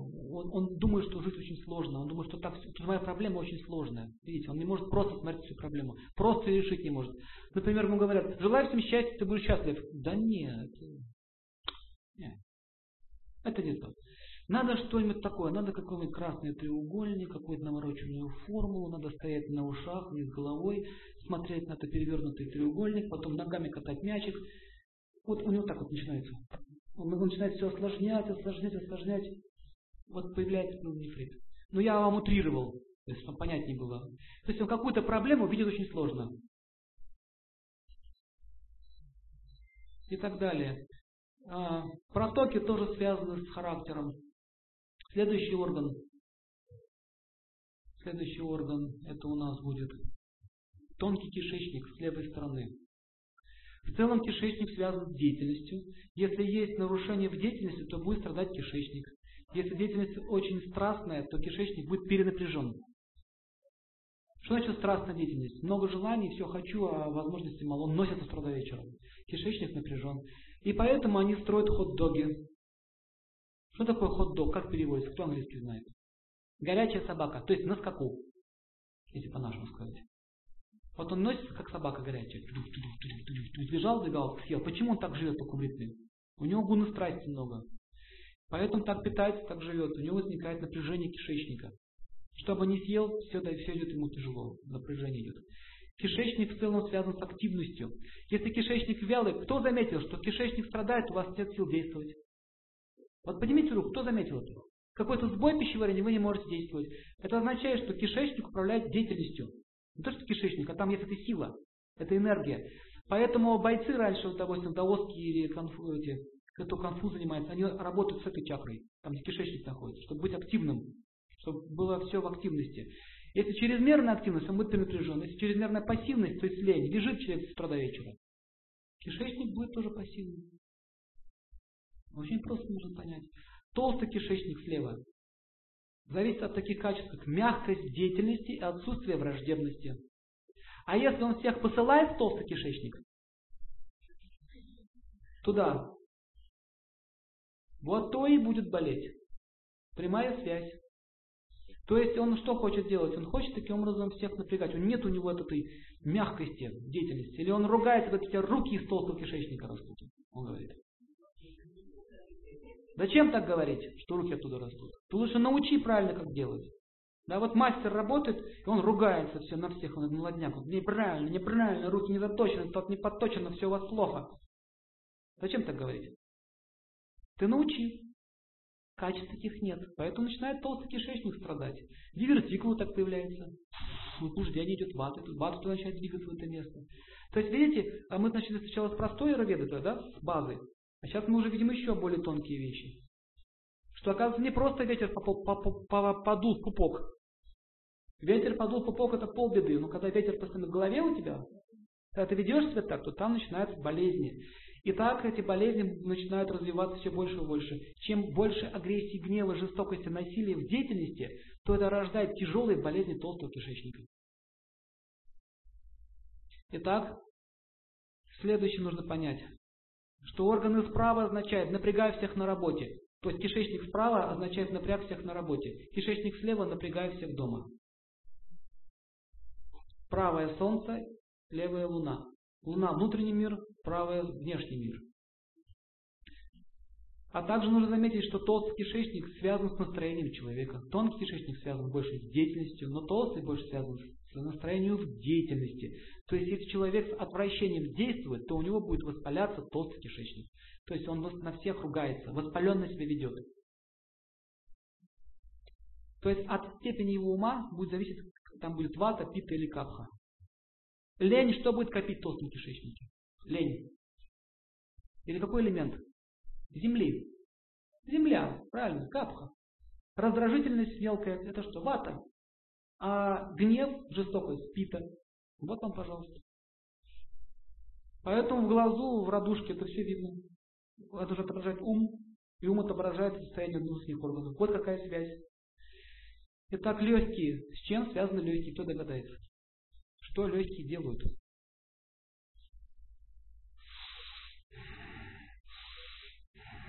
Что они делают? Обеспечивают нас жизнью, жизненной силой. Основное качество – это оптимизм. Мы живем здесь, потому что верим, что когда-то мы будем счастливы. Как только человек потерял веру, что он приобретет счастье, он больше не хочет жить, и он прыгает с пятого этажа или с двенадцатого. Или бежит. Почему человек поканчивает собой? Что с ним такое произошло? У него нет больше веры в жизнь, так? Поэтому легкие связаны с верой. Заметьте, что туберкулез чаще всего развивается где? Люди, которые в неволе. Тюремщики, в, в армиях, какие-то рабочие на дальнем там где-то, ну, ну, сейчас что-то с волей, ограничение воли. Или в семье у него воли нет никакой, он подневольный человек, туберкулез начинается. Чем сильнее пессимизм, отчаяние в жизни, тем сильнее прогрессирует болезнь легких. Что такое воспаление легких? Кто скажет? Давайте, думайте. А он восстал против своей несвободы. Да? У него восстание возникает. Да все, да сколько можно. Такое поведение наступает у него. Я хочу, хочу всего, хочу это. Он такой, сначала эмоциональная активность появляется, потом бах, появляется воспаление легких. Бронхи страдают от того, что человек в своих поступках чрезмерно напористый, прямолинейный. Кашли начинаются. Мать, например, ребенка. Я сказала так. Смотри, тон. Я сказала. Куда пошел? Сидеть. Ко мне. Место. Так с ребенком разговариваю. Вот бронхи. Только больше, блин, здоровья никого нет из-за тебя. Начинается. Вот заметьте, кто ругается, скандалит, а также люди, которые очень напористые или матюжники, они начинают кашлять. Есть люди, говорят, от курения легкие портятся. Вы знаете, многие курят, не страдают легкими. Курит и ничего. Ну, спокойно курит, никого не напрягает. Но если он будет курить всех напрягать, начнутся болезни легких. И так далее. Итак, основное качество, не легкие, извините, бронхи, основное качество это нежность, нежность, нежность, лечит, нежность, мой компас двинут, нежность. Женщина, когда говорит ласково и нежно, бронхи будут нормальные, мужчине тоже это касается. Если человек грубый и жестокий, не хватает нежности, то у него легкие будут тяжелые. Поэтому, заметьте, есть люди, которые так дышат хрипом. Ужасники смотрели когда-нибудь? Идет монстр. Почему он так дышит? Он переполнен не нежностью. Видели такого монстра, чужие фильмы смотрели когда-нибудь? Такие монстры вылезают, это такая нежность. Я нежность. Так дышит, так. Это не нежность, это монстр. Таким образом, у них голос такой очень такой грубый, хриплый. Девушка, познакомиться. Господи, Господи, свят, свят, свят. Страшно становится. Это кашель возникает такой голос от, от, такого, от качества характера. Астма – тяжелейшее заболевание. Он не может быть как бы жестоким, но здесь немножко другой характер. Здесь прямолинейность такая вот, беспринципность. Эмоционально в любом плане или прямолинейный в действиях. Все проверять, перепроверять, такие очень беспринципные такие люди. Но он не ведет себя агрессивно. А также он, он... Я знал одного человека, он нас не страдает. Он вроде заботится обо всех, да? Но все его боятся. Ну, такая вот есть жесткость такая, поведение прослеживается. То есть жесткость означает жесткость движения праны. Прана жестко очень двигается, спазмирует все. Щитовидная железа связана с эмоциями. Эмоции находятся вот здесь, горловой центр. Здесь чувство любви, здесь эмоции, внешние эмоции. Если постоянно мы волнуемся, беспрерывно, а, человек находится в страхе, что завтра будет хуже, чем вчера. И также он недоброжелательно относится к окружающим. Он боится всех. Заранее думает плохо о людях. Заранее. Ой, странный человек, бандит, наверное. Почему бандит сразу? Может, почему так думается? Ой, какой интересный человек, наверное, хороший человек, с ним. Так, не думайте, нет, бандит. Так, что этот здесь сидит и себя изображает? Наверное, зарабатывает деньги. Точно зарабатывает. Угу. Что ж толкает, интересно? Твой товар. Ага, ага, ага. У него страх появляется. Зачем ты пришла? Где меня разводят? Так, пирожки заколдованы. Все, есть магия. Книжки странные, загадочные. Так, все. Ведическая культура. Секта аферисты, замануха. Вот так дела становятся. Здесь так ту -ту -ту -ту -ту. Вот так он живет, везде, куда бы он ни пошел. Знаете таких людей? Но это один из примеров. Это могут быть разные варианты. Не только так я сказал. Разные варианты. Но беспокойство всегда присутствует. Мужчина признается любви. Говорит, я люблю. Любит. как же он меня любит, уже опять, наверное. Начинает волноваться. Понятно? Подозрение, беспокойство, страх. Успокойте меня, он говорит, махайте, сделайте мне бурю. Ужас, ужас, какой кошмар. Все на эмоциях. Поэтому женщины чаще страдают этой болезнью, они более эмоциональные. Мужчины должны женщин защищать от их эмоций, от своих, еще и от их собственных. Это долг мужа. Делать так, чтобы жена не волновалась. Никогда. А если он гуля, гуляет по ночам и говорит, алло, я из морга звоню, все нормально. Только что друга моего прибили. Я остался в живых, правда без ноги. Вот не волнуйся, все хорошо. Это означает, что он ее беспокоит постоянно, каждый день. И она будет болеть из-за этого. Его, и в нем эта вина есть тоже. Нельзя на женщину сваливать, что такая она дурочка беспокойная, твои проблемы. Нет, твои проблемы тоже. Итак, есть э, волевые эмоции, когда человек делает что-то тяжело для кого-то. То есть он вот так. Я вообще-то сейчас уже домой иду. Пожалуйста, дайте мне эту справочку. Ой.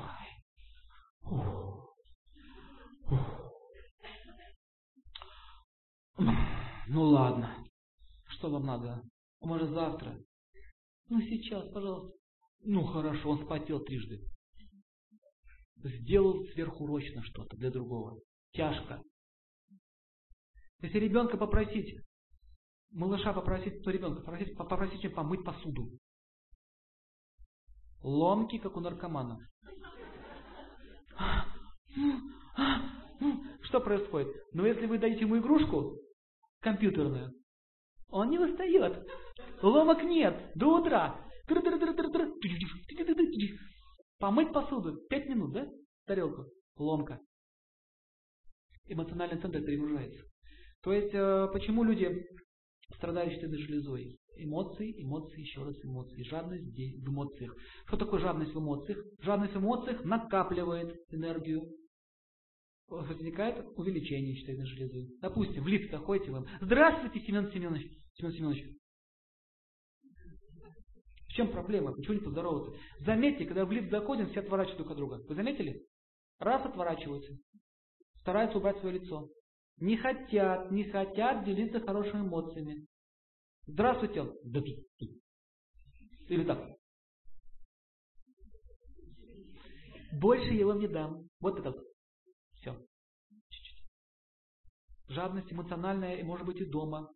Мама, мама, посмотри, какую я, какую, какую я игрушку сделал с пластилина, какую я куколку слепил. Мама, посмотри. Я залюбил. Мама, мама, посмотри, я самолетик сделал. Не мешай.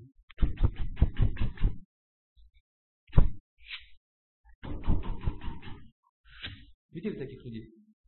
В канцелярских этих сидят такие. Тетки такие. Что вам? Знаете, что вам? Мам? Ты надоел? Уйди туда. А я бы хотел... Что вы хотели? Что? А вот спросить, ну быстрее, быстрее, ну что, что вы мне даете, что, что, что, что? Психует сразу, да? Видели? В магазинах. Что вы мне даете, что вы мне даете, что за мелочные, дайте мне деньги, нормально дайте деньги, да? Но это чтобы не так страшно было, я так немножко смешу. Вот это возникает, типа накопление, видите? О.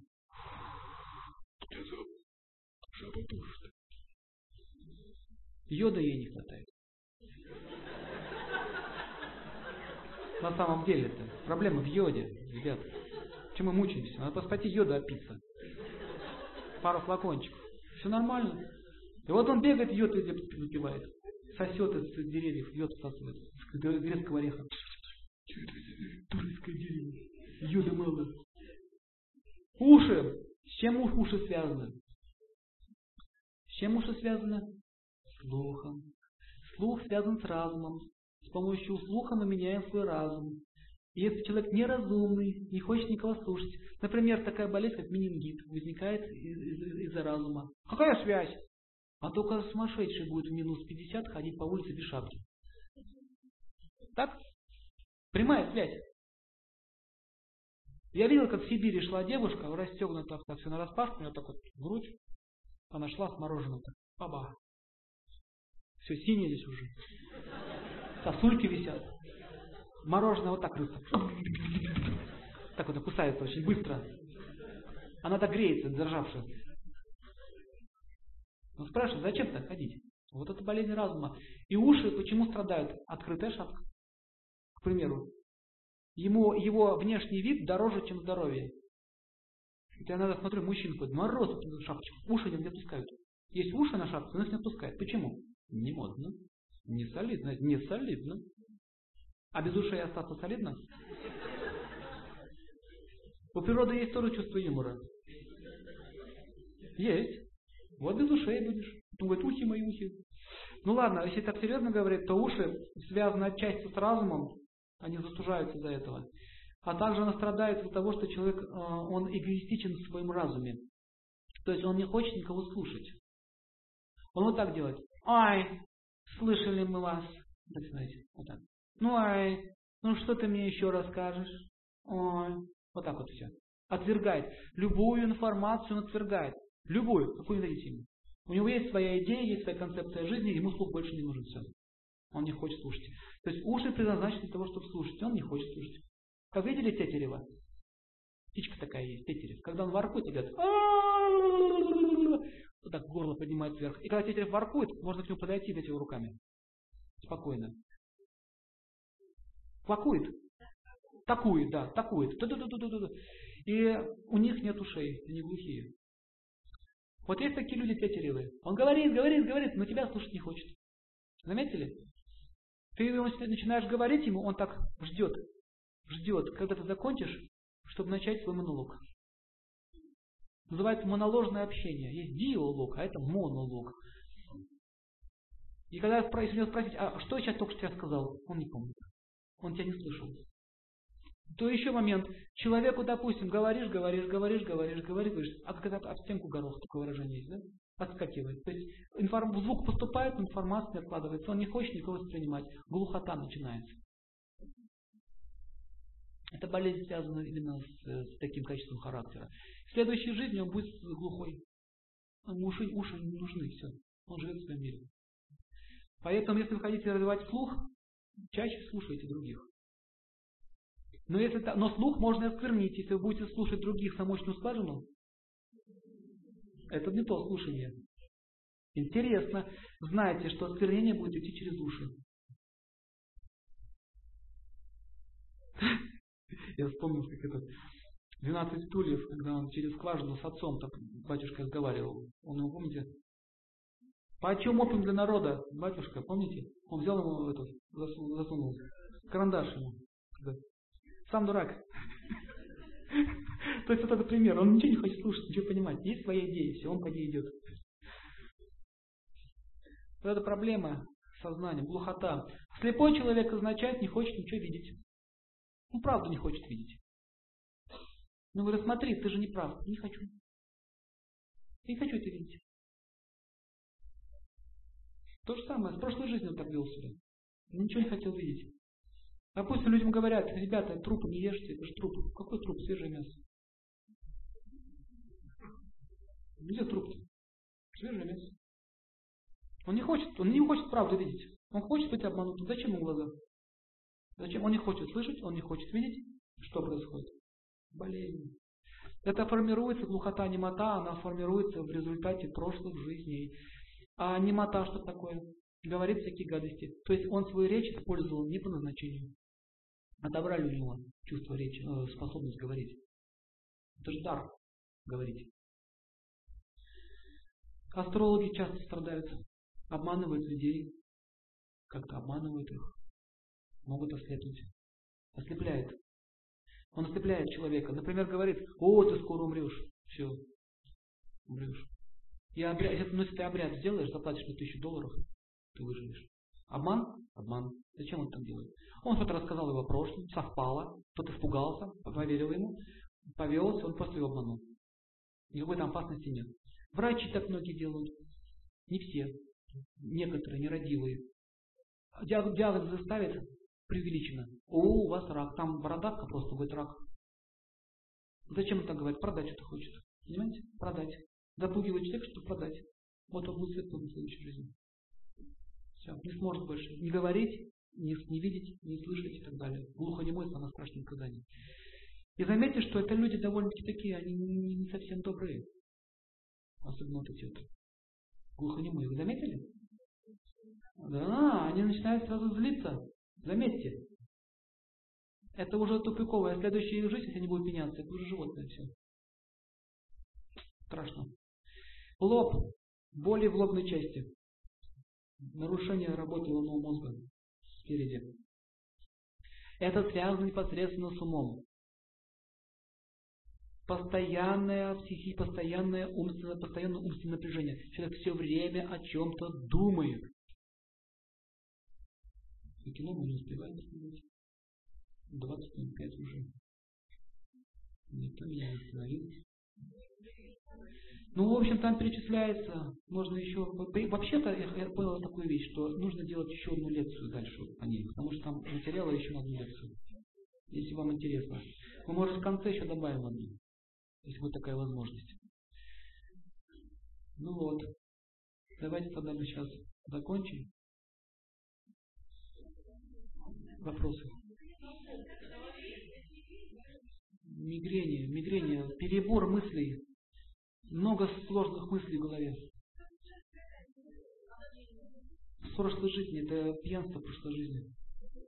Да, напивался до, до мокрого состояния. И в этой жизни продолжается. Какое-то было вот поведение такое. Полное бесконтролия над собой. Не только так, это одно из вариантов. Там нельзя так однозначно сказать. Это связано с психикой человека. Следующий вопрос. Печень. Печень связана с добротой, Гнев разрушает печень. Болезнь прошлой жизни. Прошлой. Жадность. Несмирение. Главное, это тоже не связано с смирением. Нет смирения.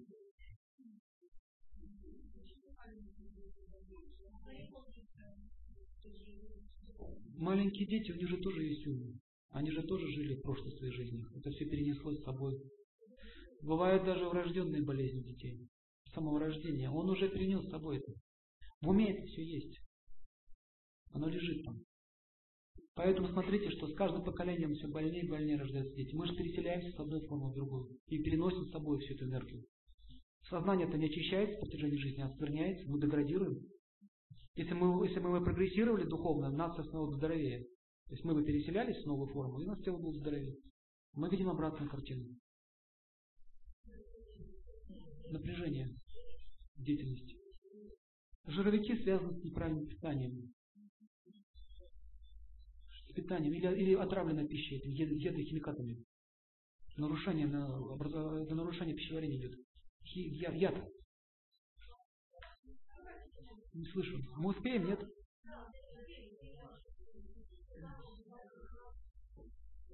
Болезнь позвоночника, вы, вы знаете, это длинный очень вопрос. Это там нельзя одним ответом коротким ответить. Позвоночник серьезная вещь. А? Не слышу. Варикоз это связано у женщин чаще всего после родов возникает. Из-за того, что апана была, была активна, никто это не, не лечил вовремя. Вот. И либо постоянное напряжение на ноги. Много человек стоит, много двигается. Суставы, смотря какие, смотря какая болезнь. Смотрите, нет такой общей формулы. Как бы есть тенденции определенные, но у каждого человека есть своя история, своя личная история.